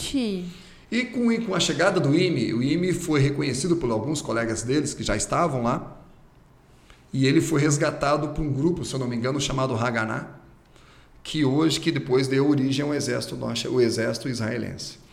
E então ele começou a treinar esses paramilitares para ensinar esse povo a reagir contra os fedaínes, já que não podia usar arma. Ele ensinou esse grupo a usar o corpo, transformar o corpo deles numa arma, ou seja, uma máquina mortal. Uma máquina letal. Exato. Então, em, em 1942, na início de 42, 43, 44, IME começou e batizou essas técnicas que ele desenvolveu junto com os colegas dele, chamado de Krav Maga. Na criação do Estado de Israel de 48, né, quando foi criado o Estado de Israel em 48, que graças a um brasileiro, né, Oswaldo Aranha, que era o secretário da ONU na época, então na, na votação para a criação do Estado Israel ficou aquele impasse, ficou, ficou, ficou empate o, o, os votos. Então aí o, o, secretário da ONU ele tem o voto de Minerva. E na época era Oswaldo Aranha, que era o secretário da ONU brasileira. E ele deu o voto favorável à criação do Estado de Israel. No dia seguinte da criação do Estado de Israel, seis países que fizeram, que fazem fronteira até hoje com Israel, invadiram Israel para eliminar, eliminar realmente o povo judaico, o povo judeu daquela área da Palestina. E a área que foi determinada para Israel é uma área totalmente é, árida, não tem nada. Se você chegar lá, não tem nada realmente. O mar, inclusive até mesmo o mar é morto, né? Não tem vida o mar. Lá não tem peixe, não tem vida né, no mar morto lá. E então eles falaram, não, já, a gente vai, já que a gente vai dar, vai dar um povo, vai dar uma área para esse povo, que seja essa área onde não cresce nada. E hoje todo mundo sabe como é que é Israel. Né? Então, quando invadiram Israel, quando foi criada seis nações, como Iraque, Egito, Arábia Saudita, é, Turquia, é, Irã, todos eles invadiram Israel. Israel só tinha mil paramilitares, mais ou menos. É claro que teve ajuda dos Estados Unidos, né? teve ajuda dos Estados Unidos. Então, o Israel, Israel lutava em seis frentes, sem ter militar, sem ter aeronáutica, sem ter nada. Foi o Krav Maga? Ajudou muito. O Krav Maga foi, teve um peso enorme para a criação do Estado de Israel. O Israel iria, sobre, iria existir até hoje se não tivesse o Krav Maga? Iria, iria existir, porque isso daí é, é profético, é bíblico, né? mas talvez não com a representatividade que o Israel tem hoje, em virtude também do Krav Maga. Então a história de Imi Lichtenfeld, Krav Maga e Israel elas se fundem. E hoje todo cidadão israelense tem que fazer Krav Maga.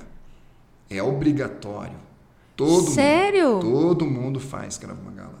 Todo mundo, nos colégios, no exército, na marinha, na aeronáutica, todo mundo aprende Krav Maga nas é uma coisa que tem mais a ver com cultura do com que cultura, com qualquer outra coisa, cultura né? Cultura e assim, segurança, né? Isso. Porque o pessoal do outro lado da faixa de Gaza quer eliminar com, os, com o povo de Israel. O problema todo é Jerusalém. É tão, é tão tão forte esse negócio que até os Simpsons fizeram um episódio que tem a menininha lá que bate no Bart com cravo Ela é uma menininha, assim, no, no, desenho é uma menininha, o Bart encontra ela, é, eles fretam lá. Né? É, exatamente. E ela, pá, bate no Bart. Cravo é. Daí ele fala, você tá chutando no meio das minhas pernas. Ela, se não chutar no meio das pernas, não, não é cravo Cara, o episódio é muito bom. Coloca gente, Bia. então, mas então o Krav Maga, ele ele é exatamente ele foi criado com os movimentos naturais do corpo humano para qualquer pessoa mesmo aprender a se defender. E foi criado, hoje mais de 40 países no mundo usam o Krav Maga nas principais forças de defesa. Tem uma lógica que diz o seguinte: defesa pessoal até 1940 era uma coisa. Depois de IME é outra coisa. IME Lichtenfeld. Até 1990, antes do Krav Maga chegar oficialmente no nosso país, no nosso continente, ninguém se atrevia a fazer defesas contra técnicas de ameaça de arma de fogo. Arma de fogo, nem brincar, ninguém faz nada. Não, dê, entrega tudo que você tem, até a sua vida. Hoje em dia, não. Se você vê, todo mundo é expert em defesas de ameaça com arma de fogo. Por quê? Porque o IME, ele, ele quebrou toda essa todo esse paradigma de defesas contra ameaça de arma de fogo curta, longa na tua cabeça, nas costas, tá, tá, tá. E hoje todo mundo faz o cara é simples, as técnicas são simples. São simples. E, e é muito apaixonante, a verdade é essa. O Krav Maga chegou no nosso continente através do, hoje, grão-mestre Kobe Lichtenstein, que foi aluno do IME desde os três anos de idade até o falecimento do IME, que foi em 1998. Gente, então, tipo, é uma coisa assim, muito próxima do IME ainda, né? É uma, é uma, uma técnica, a gente pode dizer, considerada nova em relação É. A, a- algumas outras É bebê. técnicas, né? É bebê. O Krav Maga Algumas é outras bebê artes ainda. marciais, São né? milenares, É. Uhum. né? Kung Fu, Karatê, Judô. São artes, assim, centenárias, milenares, É. né? Que nem o Kung Fu. Kung Fu é milenar. Vamos falar assim. Deve É? ser milenar. Aham. Estou falando sem conhecimento de causa. Mas, em vista do Krav Maga, Krav Maga tem 70 anos. É, é jovem, é uma jovem. É, de 1940, vamos falar de 1940. E então o Krav Maga chegou no nosso continente e no nosso país através do mestre Kobe Lichtenstein, que foi aluno direto do Imi Lichtenfeld, desde os três anos de idade que começou. Também tenho aula, tenho kids também, né? Aham. E até o falecimento do Imi, que foi em 1998. E eu tenho a sorte, todos nós que fazemos Krav Maga temos a sorte de ter o mestre Kobe ainda hoje como nosso fonte de sabedoria, técnica, como pessoa, como Onde ser ele humano. vive hoje? Ele morou, mora no Rio de Janeiro. Ele chegou dia 18 de janeiro de 1990, que inclusive o Congresso Nacional eh, baixou uma lei, baixou uma lei, né? Que instituindo o dia 18 de janeiro como Dia Nacional do Krav Maga. Olha que bacana. Então, foi o dia que o mestre Kobe chegou no Brasil. E o mestre Kobe chegou no Brasil, fixou residência no Rio de Janeiro e está lá até hoje, Até desde hoje. 1990. E que legal, né? E saber. eu- a gente costuma dizer que a gente só tá a seis pessoas de qualquer pessoa do mundo, né? Ele contando a história do IME, eu aqui, tipo, super uau. E ele tem contato com, com Mestre o mestre Kobe, que foi aluno do IME. E, E realmente mestre é encantadora a E história, o mestre né? Kobe, para quem não sabe, ele é um cidadão, é um cidadão, não, é um visitante ilustre da nossa cidade. Ele recebeu a placa de Ai, visitante ilustre pela. Câmara Municipal em Aqui 2019, Campo aqui em Campo Grande. Que legal. Ah, Realmente, um visitante Como você não sabia? Eu não né? sabia. É, ele recebeu a placa, tá lá no nosso Instagram, tá lá no- na, na página Que do- do- massa, do- olha da-. Olha o Instagram bem. da federação. E ele recebeu pouco na- das, minhas, das mãos do, do vereador Maxold, era Maxold? Maxold?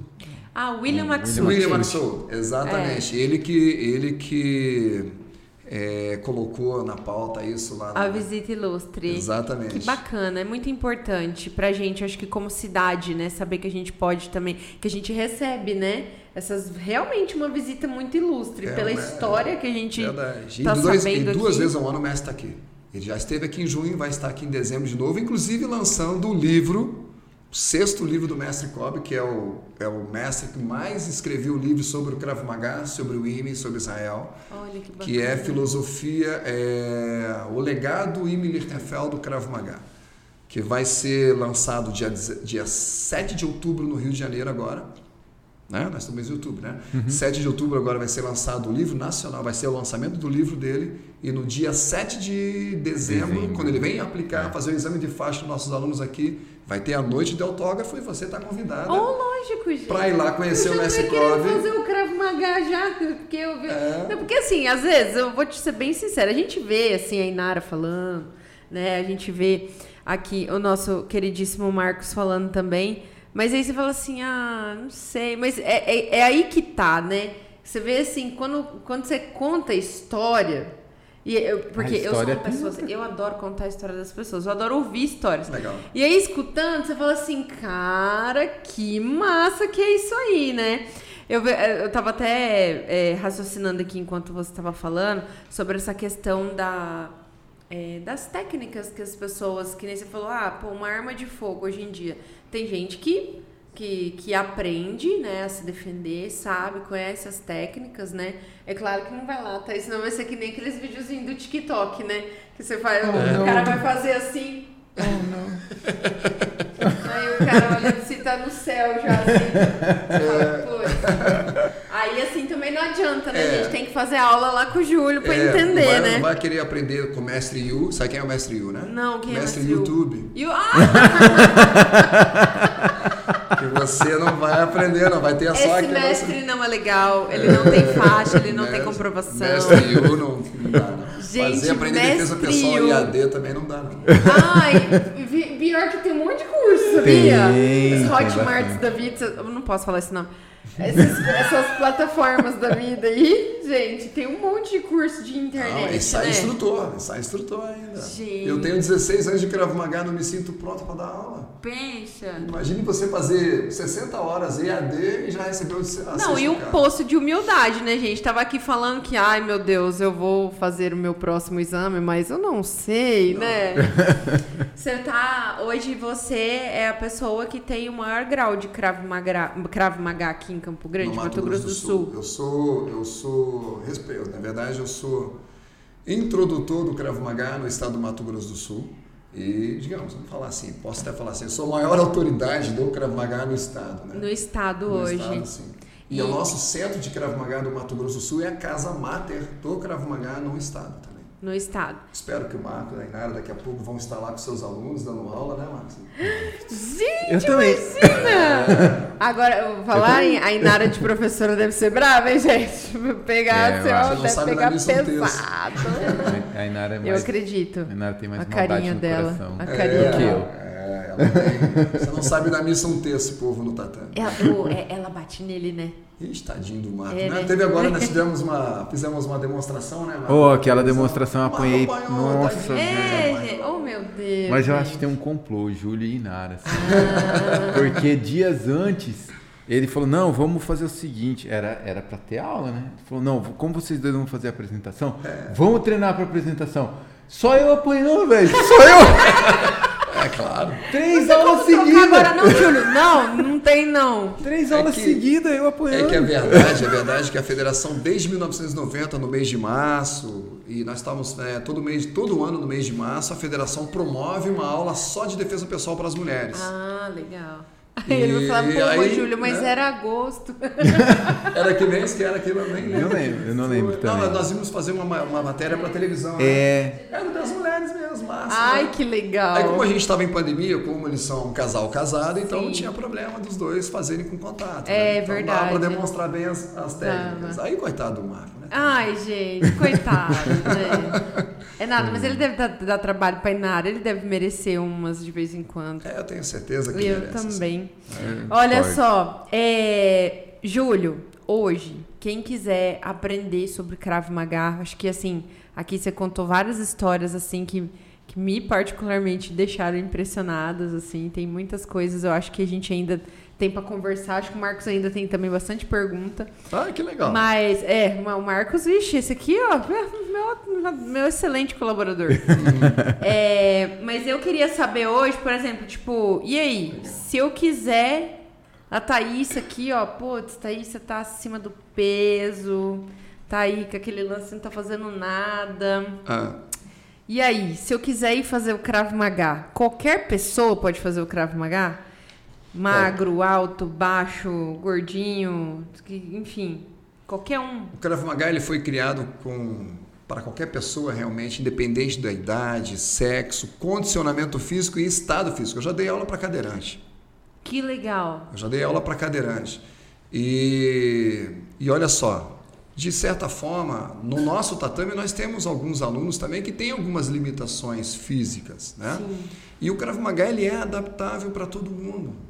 Entendeu? Independente se você está alto, se você é baixo, se você é largo, se você é fino, se você é grande, está fora do peso, se nunca vê, porque o Krav Maga não tem denominações. A gente não trabalha com denominações em hebraico por ser defesa pessoal. Então tudo é traduzido para o português, porque o aluno entenda exatamente o que, que ele então, tem que fazer. Então eu vou entender, se eu chegar lá não preciso saber. Não, você não precisa saber hebraico nada, né? Então outra coisa, então o Krav Maga, os movimentos são naturais.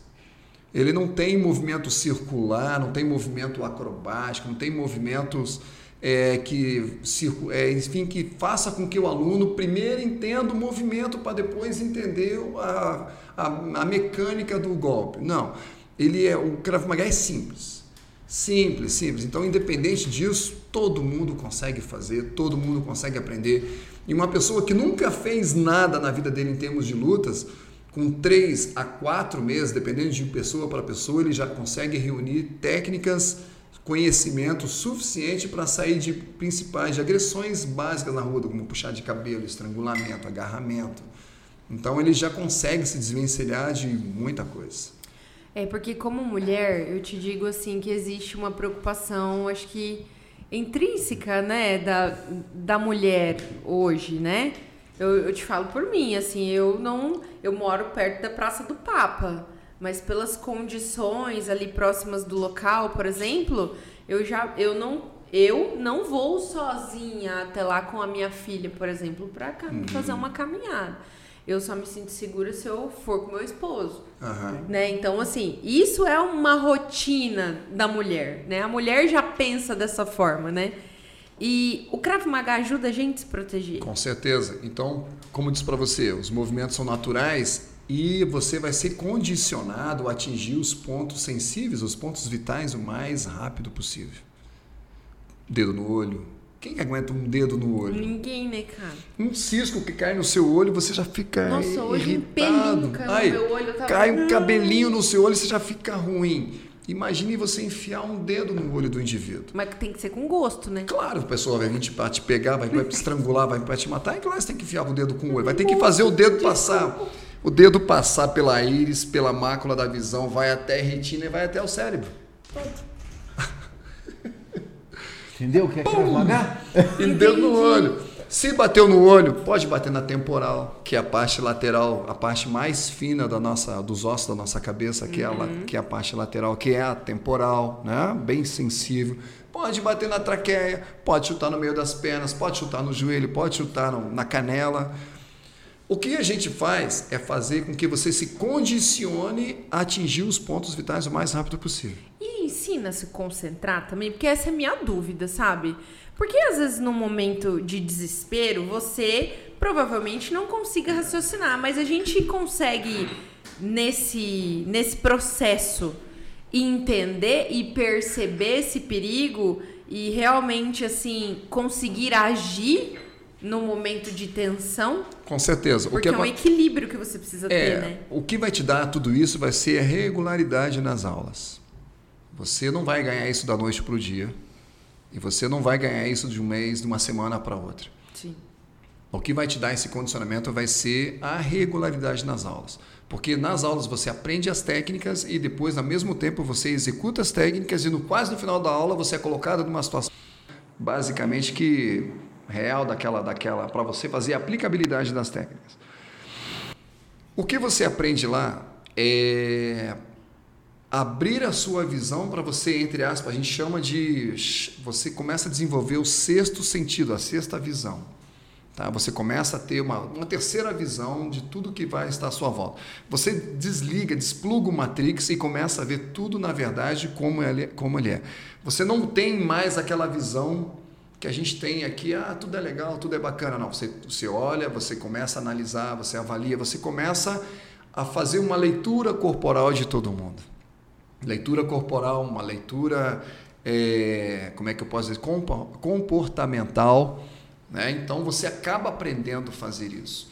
E isso faz com que você se anteva, ou seja, você consiga se antever a qualquer tipo de situação que porventura possa evoluir para cima de você. Você entra num restaurante e você não vai mais sentar de costas para a porta. Você já vai pensar, bom, se eu sentar de costas para as portas, eu já vou ficar meio agoniado. Eu não estou vendo quem está entrando, já não estou vendo quem está saindo. Né? Eu mesmo sou assim, eu falo para meus alunos, ah, não precisa ficar maluco que nem eu sou, mas são essas maluquices que vai te fazer você viver por mais tempo. Entendeu? Então você começa a ver as coisas diferentes. E isso te dá uma uma, digamos assim, uma gordura para que você consiga pensar no que você vai fazer caso as coisas evoluam para cima de você.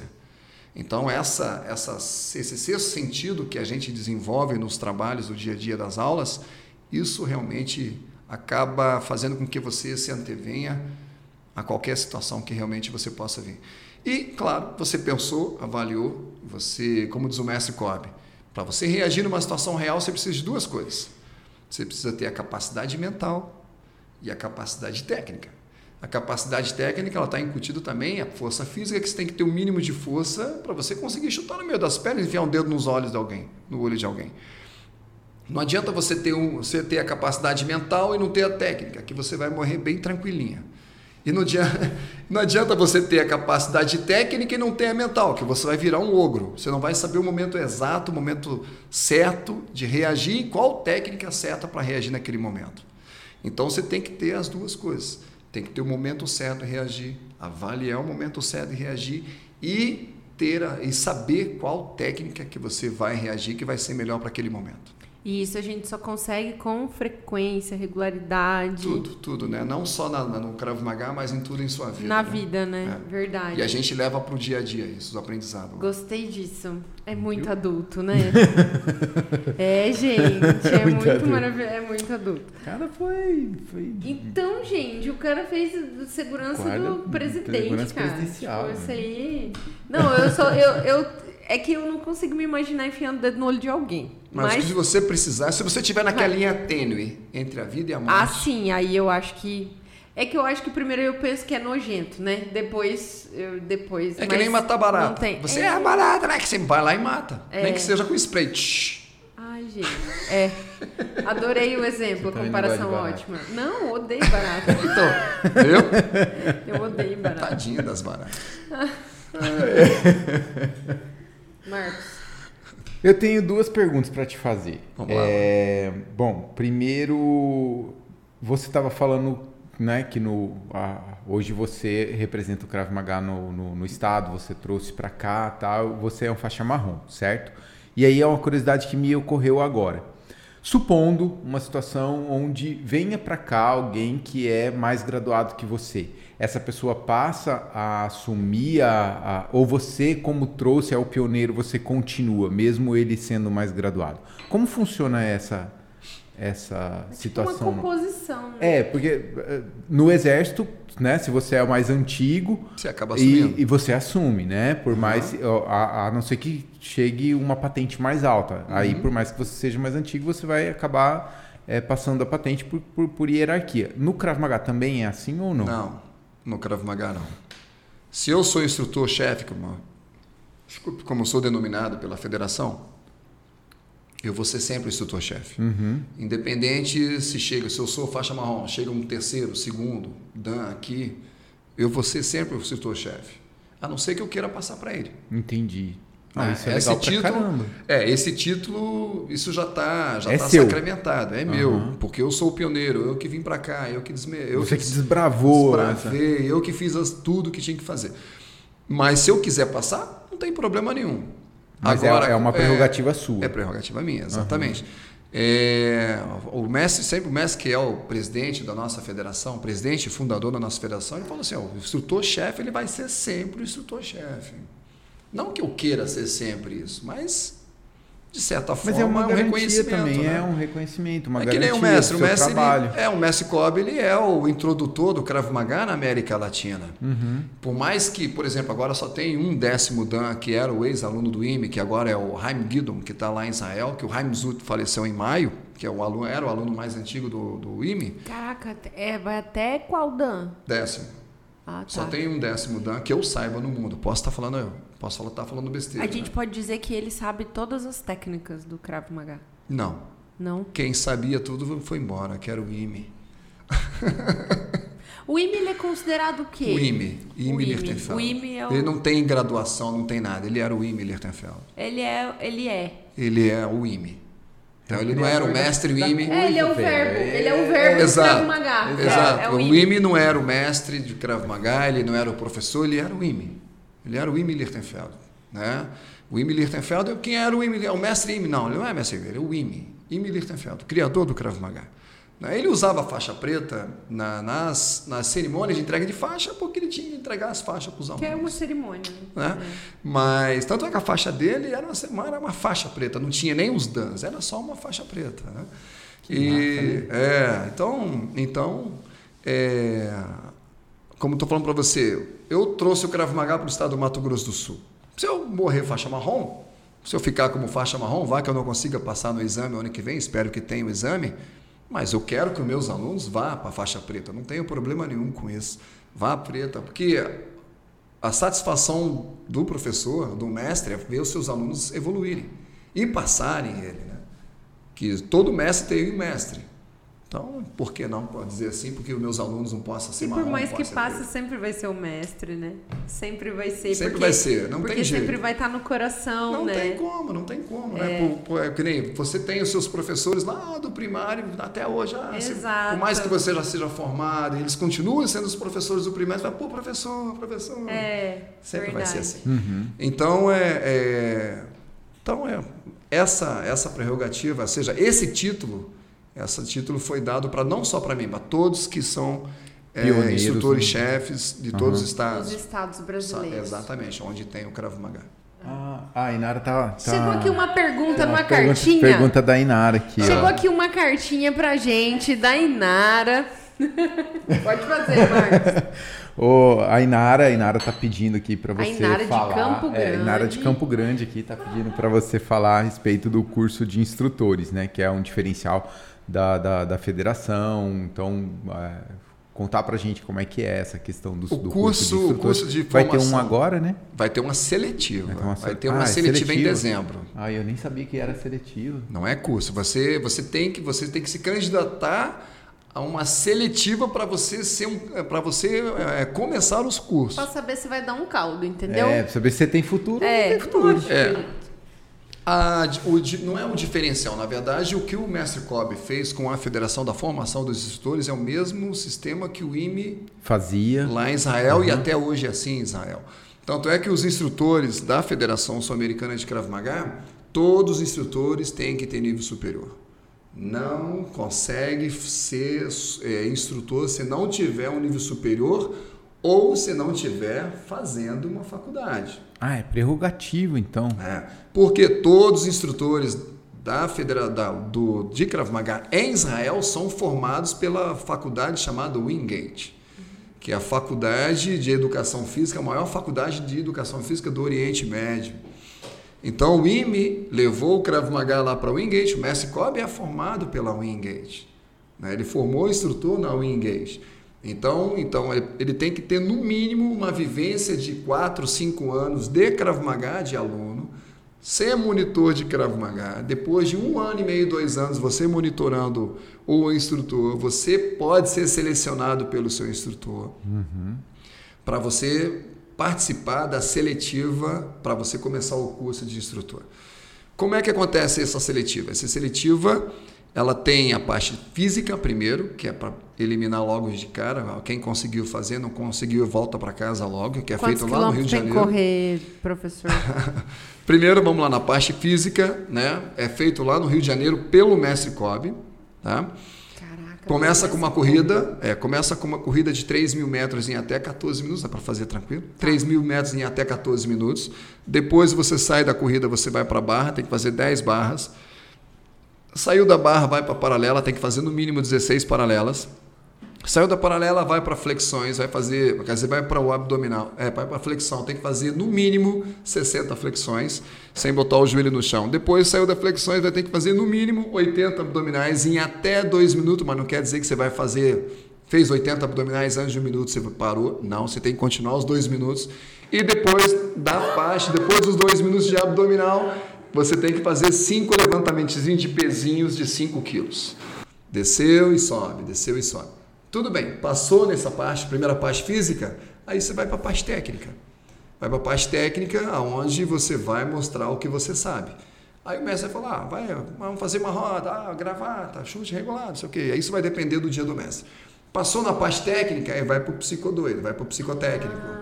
Vixe, esse aí já ia reprovar. Aí passou no psicotécnico, aí vai para a água.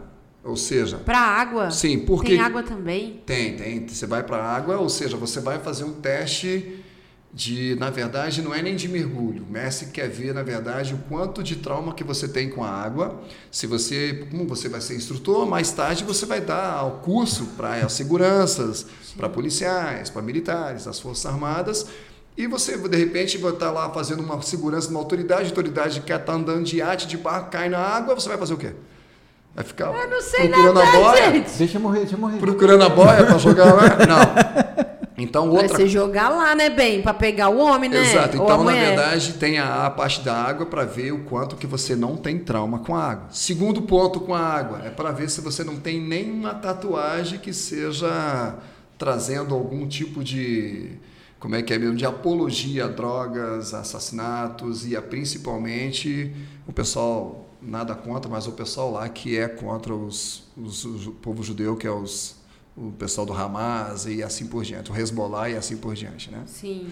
Então, para ver se você não carrega no seu corpo nada de apologia dessa, dessas filosofias também, Uhum. tá? Então, a partir daí, se você passou em tudo isso, Você é elegível. Você passou tudo isso, aí o mestre vai mandar uma mensagem, vai me ligar, vai mandar uma mensagem falar assim, ó, Júlio, fala para os seus alunos que eles passaram e no dia tal, no mês tal, eu quero eles aqui no Rio de Janeiro com os seguintes cursos. Anatomia, fisiologia, primeiro socorro com desfibrilador, idioma, tem que falar um mínimo de um, qualquer idioma, inglês, o francês, o espanhol, tem que ser o básico pelo menos, marketing esportivo, marketing esportivo e nutrição esportiva. Você tem que fazer 20 horas pelo menos de cada um desses cursos presenciais. Aí você leva todos os seus certificadinhos até lá, ele vai te dar um tempo para você fazer isso antes de você chegar lá, dois meses. Aí você vai, chegou lá, se apresentou todos os certificados, aí você vai lá para um, um cartório que tem próximo ali da federação, vai fazer um reconhecimento, vai abrir firma. Como você vai ser um instrutor, mais tarde você vai poder fazer parte da diretoria. Entendeu? Então você vai, abre firma, reconhece firma, e a partir dali você vai para a semana zero, aonde você vai começar. Chegou lá, claro, tem mais um TAF, né? Vai ter mais um teste físico. Você já tinha suado? Tem mais um teste físico. Gente. Tem mais um teste físico onde, assim, todo encontro dos, dos prováveis instrutores tem um teste físico onde vai ser eliminado o povo. O mestre vai fazer de tudo para não formar você. Gente. Vai fazer de tudo para não te formar. Hã? Vamos Ah, fazer é, flexão tem o monografia. café. Tem monografia, não tem? Depois No que você terminou o curso, ainda tem a monografia ainda. Olha, um TCC, gente. Tem o TCC. Bah. Eu fiz lá, eu fiz um torá desse tamanho assim. Mas você é maluco? Como é que você me dá um torá para eu ler? Falei, mestre, eu tô indo pro Mato Aqui é o Grosso do Del Sul. Duca, cara. Eu tô indo pro Mato Grosso do Sul. Ele, tira esse negócio, mexe, eu quero no mínimo, no máximo, no máximo 150 folhas. O meu tem 230 folhas. Ah, tá bom. Tá. Caramba. nossa. Aí você analisou, ele avaliou seu, sua, sua monografia, seu TCC, passou, aí você vai fazer o teste final com ele, que é dar uma aula para a turma dele e ele te avaliando. Ali ainda você pode ser reprovado. Nossa, ali que o filho chora, a mãe não vê, hein? Aí quando ele só fica lá te olhando, avaliando, escrevendo na prancheta dele, aí ele fala para os alunos dele, ó, vocês vão fazer de tudo para reprovar ele. Eles fazem de tudo para te reprovar, de tudo, de tudo, de tudo. Aí o mestre termina Tentam fazer você perder a paciência, controle emocional. É, exatamente, exatamente. Você se confundir em tudo, né? Aí quando vai começar o mestre fala, hoje você vai dar aula, por exemplo, golpes de cotovelo, cotovelo para frente, você vai dar aula cotovelo para frente hoje. Aí você vai ter que lembrar da didática toda que você aprendeu no curso para você dar aula de Gente, tô cotovelo. chocada. É muita coisa, né? É Eu um- acho- uma pós-graduação. São É, no mínimo então. 420 horas. É uma especial. é- Ó, tá aí também é, é, a, a excelência da, da- dos, dos instrutores da Federação Sul-Americana de Krav Maga. Né? Não é qualquer curso. As pessoas Não é um são, curso de verão, né? As pessoas 60 são horas. muito bem formadas para realmente poder estar instruindo. Até porque, né, Júlio, é, você está ensinando a pessoa a cuidar da vida dela. Sim, É- a pessoa é- vem e é entrega é a, sua, a vida dela precioso, na né? sua mão. Então é uma responsabilidade enorme. Ensinar um negócio É uma responsabilidade. Ela, ela pode né? realmente Aquela achar- falsa sensação de que eu sei fazer isso é muito perigoso. Muito, né? É, Exatamente. eu fico pensando nisso o tempo inteiro quando eu fico pensando nessas coisas, gente. Tipo, você fala assim, não, eu não. não Por isso que não, é por isso que nas nossas aulas a gente constrói o aluno passo a passo a passo. A gente não ensina logo de cara defesas contra ameaça de arma de fogo, ataque com faca, não. Primeiro ensina Se não, rola o videozinho do TikTok, É, né? primeiro você tem que ensinar a bater com a mão, vai chutar, chutar no meio das pernas. Ou seja, essa- primeiro a gente constrói toda aquela fase dos pontos vitais, sensíveis, é, deixando o aluno mais flexível, mais ágil, né, agilidade, velocidade, força, Sim. tudo isso para depois ele começar na parte, na segunda parte do Krav Maga, que é o combate corporal. Aí são introduzidas as facas, navalhas, bastões, armas de fogo. Da primeira, da fase inicial até o final da laranja, início da faixa verde, que é a terceira faixa, ele faz defesa pessoal. Tudo que se relaciona a mãos, pernas, pernas, agarramentos, estrangulamentos, imobilizações, mata-leão, gravata, nels, um, é, tudo que se relaciona a isso, ele aprende até o final da faixa laranja para verde. A partir da metade da faixa verde em diante, ele entra na segunda fase do Krav Maga, que é o combate corporal. Não é combate com luva. É combate corporal entra facas, navalhas, bastões para a cabeça, no meio das pernas, é, você saindo do chão, deitado, o cara vindo bater na tua cabeça, como é que você tem técnica para levantar mais rápido, como é que você levanta, como é que você se defende, como é que você resolve uma situação dessa. Duas, três, quatro pessoas em cima de você, como é que você resolve uma situação dessa? Inclusive agora no dia 7, aproveitando o gancho, no dia 7 de novembro a gente vai ter um seminário de técnicas, é, técnicas de, de, de é, técnicas contra agressão urbanas. Ou seja, um contra grupo, um, um, é, um, você contra três, quatro, cinco pessoas. No dia 7 de novembro, que está vindo o mestre Márcio Hirschberg, que é aluno do mestre Kobe há 30 anos, ele é quarto dan, ele que vai vir dar esse seminário para nós. Então, o Krav Maga ele tem uma, é uma gama de possibilidades de você ser atacado por uma, duas, três, quatro pessoas. O Krav Maga tem resposta para tudo isso. Então, você aprende a partir da segunda fase do Krav Maga, que é o combate corporal. E a terceira fase, que é a parte militar, que é a partir da metade da faixa marrom em diante, entra o combate militar, onde você vai aprender técnicas de defesas contra arma longa e combate, ensinar a militar a combater e ser mais efetivo no seu teatro de operações. Quantos, quantos instrutores hoje nós temos no MS? Tem você, tem. Porque tem mais, né? Já formou mais instrutores colegas, colegas meus lá de, de não de faixa, mas colegas de, de, de, uhum. de, tatame lá. O Thiago. Nós temos, a verdade, é. nós temos dois instrutores formados. Uhum.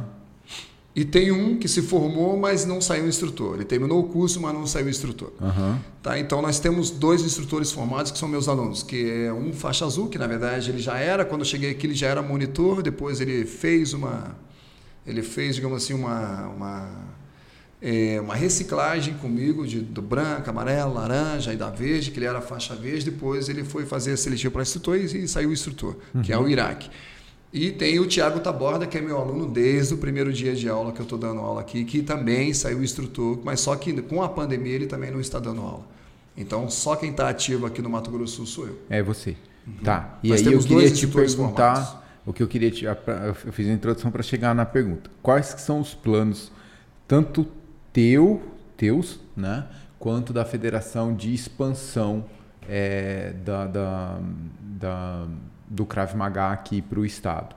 Né? A gente tem só aqui em Campo Grande, tem outras, outras cidades que eu imagino que já deve ter demanda, né? E, e, eu imagino que a federação deve ter uma, uma plano. um cuidado, um, um, um plano muito cuidadoso de como expandir isso de uma maneira que não é, é, marginalize talvez a, a, a, o Krav Maga, né? Perfeito. O, sempre, sempre assim, como quando um instrutor ele vai desbravar um estado, uma cidade, os planos sempre, sempre são é, o máximo possível de formar instrutor, claro, dentro daquela linha que eu acabei de falar para vocês da federação. E, o, e, os planos aqui no Mato Grosso do Sul são os melhores possíveis. É, é, mandar instrutor, formar instrutor pantaneiro, vocês aqui do, aqui do Mato Grosso do Sul, local, formar instrutor local para exatamente desme, ou seja, levar a filosofia do Millertenfeld a outras cidades, uhum. como Dourados, Três Lagoas e assim por diante. Né? É, essas demandas já existem já existe, a gente cidades, recebe né? A gente recebe ligações, a gente recebe e-mail, a gente recebe mensagem aqui em Campo Grande de muita gente em todas as cidades do entorno de Campo Grande e a nossa federação recebe muita, muitas, muitas ligações pedindo instrutor em outras cidades do, de, de, de Mato Grosso do Sul. Só que, por enquanto, infelizmente, ainda não temos ainda instrutor formado o suficiente para mandar para outras cidades. Espero isso, dentro de 10 anos, a gente já está pelo menos em umas 3, 4 cidades do Mato É Grosso. porque tem que fazer um rolezinho, né? Pra virar instrutor, né? De Krav Maga. É, Ele não mandou dá aqui, pôr não qualquer é um qualquer lá, um. né? Não é você pagar 4, 5 mil reais e fazer Não. 60 horas de aula e receber, receber o certificado. Hoje, o certificado você imprime rapidinho pela internet, né? Colocou o nome, bateu um carimbo lá, você já é, pô, já é instrutor. Eu, quando comecei a dar aula aqui, o que apareceu no instrutor de Krav Maga aqui nas minhas aulas? Ah, É, eu falei assim, rapaz, ele não, eu mostrava o certificado, não, eu sou instrutor de Krav Maga. Eu falei assim, cara, bacana, seu, seu certificado é bonito, e por que que você não está dando aula? Ele, não, é porque eu fui formado e não tenho, não tenho experiência. Eu falei, então você foi enganado. Então você foi enganado. não é querido. É, você não é, mas eu posso lindo. treinar com você? Pode. Você, você, você é qual faixa que você recebeu? Ah, eu recebi a faixa verde. Então tira a sua faixa e vai começar do beabá junto com eles. Ah, mas eu já sou instrutor, então vai dar aula. Viu? Então vai dar tá certo. Tá certíssimo. Então, inclusive, eu dou- inclusive alguns cursos que eu dou aqui também para o pessoal agente de segurança, vem policiais dos outros estados, inclusive vem alguns, alguns policiais que já são instrutores de outros estados e já falam assim, pô, Júlio, você podia adotar a gente como aluno para ser... Falei, Adota vem fazer aula todo dia aqui. Adota a gente, Júlio. Meu Deus. Ser o nosso Não, nosso é mestre. cada coisa, né, Júlio, que aparece, né? É isso aí. A gente está nessa, nessa linha aí, a gente vê muita coisa mesmo. Como existe, entre aspas, charlatão em tudo quanto é lugar, por que, que não vai existir nessa área também? É E verdade. Krav Maga é um, é um nome que chama a atenção. Sim, é um nome diferente. Diferente, hoje está nas telas de cinema, está lá no, no- naquela, como é que é mesmo, Jason Bourne, aquela É. quadrilogia Bourne, Jason Statham também, que faz lá... É, Ah, o Jason Statham, ele é é participante, faixa né? azul de Krav É, Maga. ele é Você sabe que a praticante de- primeira vez que eu ouvi o nome Krav Maga, me veio na cabeça gente vestida de ninja, assim, tipo... olha que nada a ver. Muito bom. Põe os Não. ninja aí, Bia. Põe os ninja aí. Porque, não, é justamente porque, tipo, como a gente não tem ideia e nem noção, né? E depois, assim, o único contato que eu tive com Krav Maga na vida, além de ler alguma coisa, né? Aí tem mais por um conta livro da agora profissão. completíssimo. E, e conheci por conta do Marcos e da Inara, que eu acompanho muito eles no Instagram, na rede social. E, e porque vocês postam um pouco também, né? A gente tem que postar mais coisa, A né, é seus mais queridos? ativa. Eu, eu sou. Eu Tem que sou... postar mais coisa pra disseminar o pensamento do Imen. Emily Lichtenfeld. Emily Hitterfeld. Eu quero. Imen. Imen. Não é Imen. Não, Não tem nada de Inem. não. É Ime. E nem com acento agudo. Ime. Ime. Ime. É I-M-I. Ime. Ime. Ime Lichtenfeld. É. Desculpa, eu fiquei vermelha, né? Ficou. Ficou rubra. Eu fiquei vermelha, desculpa, gente. Ó, o papo tá muito bom. Você tem mais alguma pergunta Não, pra fazer? A gente precisa, acho que já caminhar aqui pro, pro final do nosso podcast, Prudente. gente. Porque, ó, senão a gente vai ficar aqui conversando, tipo, sei lá, umas 4, 5 horas, Ah, né? o Júlio Porque tem história. Então, tem eu história. imagino que sim. Até meia-noite é hoje. pouco- Eita, pega. Júlio, eu preciso de um preparo físico pra te acompanhar, inclusive na entrevista. Não, brincadeiras à parte, Júlio, eu quero te agradecer muito. Eu, que fiquei muito agradeço. feliz de te conhecer. Eu não te conhecia, só tinha ouvido falar muito bem de você, claro, pelos nossos colegas aqui. É, obrigado por trazer tanto conhecimento pra gente, né? Que muitas vezes a gente fica alienado só assistindo porcaria, né? E aí, de repente, você tem um assunto bacana, você fala assim, não, poxa, olha só que conhecimento de valor, que conteúdo de valor que a gente pode trazer para as pessoas. Acho que a ideia do podcast é essa, né? É as pessoas poderem ter esse momento de conhecer conteúdos novos, conhecer pessoas que estão aqui em Mato Grosso do Sul e que fazem diferença na vida das pessoas, que com certeza você é uma dessas pessoas. Muito obrigada, né? Que eu quero saber agora, assim, tipo, e aí, se eu quiser ir lá fazer Cravo Magá, onde é que eu vou? Qual que é o endereço? Qual que é o WhatsApp? Que que eu, como é que eu faço para chegar Com lá? certeza. Eu que agradeço em nome da Federação Sul-Americana de Krav Maga, em nome do nosso grão Mestre Kobe, que vai estar aqui no dia 7 de dezembro, lançando o seu sexto livro, é, O Legado de Emil Lichtenfeld, que recomendo vocês é, fazerem adquirir, é, adquirirem esse livro, porque ali você vai ter a história do IME, a história de Israel, enfim, tudo que se relaciona a Krav Maga Israel vai estar tudo ali. Vai, é o livro mais completo que vai estar, que saiu no mundo até hoje, que vai sair no mundo até hoje, a partir do dia 7 de outubro, com, com base nessa, nessa linhagem que é a Krav Maga, Emil Lichtenfeld e assim por diante. Então, concito vocês a adquirir esse livro, que vocês vão saber muito, vão aprender muito. E em nome do Messi Club, como já disse, eu agradeço a oportunidade. Obrigada. Muitíssimo obrigado, Thaís, Marco, Inara, Bruno, por estar aqui, toda a equipe de vocês também eu agradeço, me sinto bastante lisonjeado pelo convite e me coloco à disposição de vocês para qualquer eventualidade. Se você quer fazer Krav Maga, nossa academia fica na rua Rui Barbosa, 4430, centro, tá? telefone lá é 3253 4905 e o WhatsApp eu tenho que olhar, depois que começaram WhatsApp. a, começou, depois que começou de a agenda. De qualquer forma, a gente vai colocar na descrição aqui do vídeo para vocês, tá? Quem tá uhum. tá assistindo, a gente vai deixar o endereço, vai deixar também a rede social do Sim, do, é, nossa, do Centro de Krav Maga do, do Mato Grosso do Sul, Maga, na Facebook e o Krav Maga Mato Grosso do Sul no Instagram. Tá, o nosso WhatsApp é lá o 98467 o 7282. 727, ah, 7227, exatamente. Tá. E depois você vai ver lá. Isso. Então, é, vai ser um prazer receber não só vocês, como os seus, né, seus telespectadores, seus ouvintes. E todos eles vão ter pelo menos uma semana de aula. É só chegar aqui e falar que ouviram o podcast, assistiram ah. o podcast e vão ter uma semana de Pega aula. essa garotada. Vai ter, vão ter uma semana de aula com a gente lá totalmente sem custo. Gente, quero ver todo mundo lá saindo das gravataiadas, hein? Que o Júlio vai colocar vocês aí. Aí o Marcos vai estar tá lá também para ajudar, dar pra... uma surra na Thaísa, será? Não, a Nara também. Não, não, o Júlio, vai, pe... o Júlio vai me pegar ah, vai. de exemplo lá para mostrar como é que bate. E aí eu não, apanhar de novo. Ah, ah sim, com certeza. Com certeza. A então, quem vai quiser me ensinar também. Ver o Marcos apanhar lá, é só ir. Ai, tadinho. Inara vai me ajudar a bater no Marcos. Né? É, pô, por que não? Né? Por que Brincadeiras não? à parte, gente. Júlio, muito obrigada. Sua história é incrível. É, é, que nem eu falei, é muito orgulho pra gente receber uma pessoa tão gabaritada quanto você, reconhecida, enfim, em todo o, o Brasil, né? é, com o Cravo Magá, isso pra gente também é muito valoroso. Obrigada. Obrigado, Marcos, Valeu, mais uma vez por estar aqui. Ele falou: Não, essa eu vou, essa eu vou, essa eu vou. E ele veio. Ele tá até aqui com a camiseta do Mestre. É. Essa aqui eu recebi quando eu saí laranja. Agora, Olha só. Vamos ver se. se, se Vem, coloca verde aí, né? Que é verde, né? Se Deus que quiser. legal, bacana. Tá vendo, gente? Tomara o pessoal aqui tudo cravo Falta eu só, né? E o Bruno ali. O Bruno, ah, os, os o Bruno tem cara de que vai gostar de fazer cravo magá, né, Bruno? Ah, legal. Boa.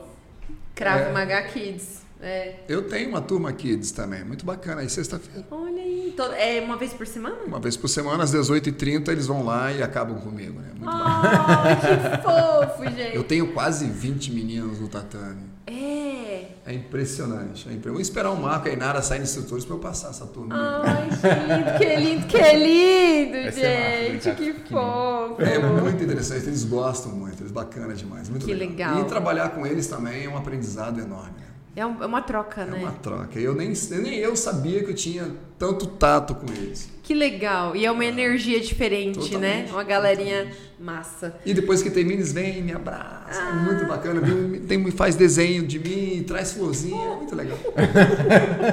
Aí o pessoal, eu não te vejo, Júlio, dando aula pra criança. Falei, mas eu dou. Eu Recebo florezinhas e desenhos. É... Ah, eu nem sou todo esse carrancudo que vocês imaginam. É... Tem um coração criança, aqui criança, dentro. Criança e animalzinho, ele quebra qualquer um. Ah, é verdade. Você tem razão. Gente, muito obrigado você que ficou aí até agora junto com a gente, assistindo esse podcast, ouvindo também. Eu quero agradecer muito a Mais Code, né? Mais Code solução em tecnologia aí para você que precisa de uma solução tecnológica para sua empresa. A Mais Code pode te oferecer sites, aplicativos, algum programa específico que você precisa. E muito obrigado, Marcos, mais uma vez por me fazer Valeu. companhia. Mande um abraço para o Pietro, estenda a toda a equipe da Mais Code. Será Muito obrigada de verdade. e também quero agradecer a Roberta do Parque Office, que sempre está aqui com a gente para poder disponibilizar essa sala maravilhosa que também pode ser sua, viu? Se quiser ter o escritório dos seus sonhos, pode vir aqui para o Parque Office, localização privilegiada aqui em Campo Grande. Você pode aí entrar em contato direto com as redes sociais ou com o site do Parque Office também, que foi feito pela Mais Code, só para deixar aqui um, né, um, um singelo detalhe para você. Mas pode entrar lá no site que já tem todos os preços, tem o tour que você pode fazer pelas salas também, que é muito bacana para você conhecer, tá bom? Júlio, mais uma vez, muito obrigada pela sua presença eu aqui com agradeço. a gente. Muitíssimo obrigado pela verdade. oportunidade. e eu vou lá, hein? Vou lá, vamos ver será que eu. Hum, vai, vamos, vamos tentar. eu vou te cobrar. Vai, vai. Eu vou te cobrar. Vai sim. Depois vamos ver o horário por causa do horário de pico, mas a gente dá um jeito. É, mas a gente combina. A gente dá um jeito. Então, ah, massa. Sábado é legal. Rola um sábado também. É. Tem sábado, aula dupla, das 10 ao meio-dia. Olha, gente, é das 10 ao meio-dia. Gente, você que tá aí, seja feliz, não aceite menos que isso, tá bom? Beijo, até a próxima. Bye, bye.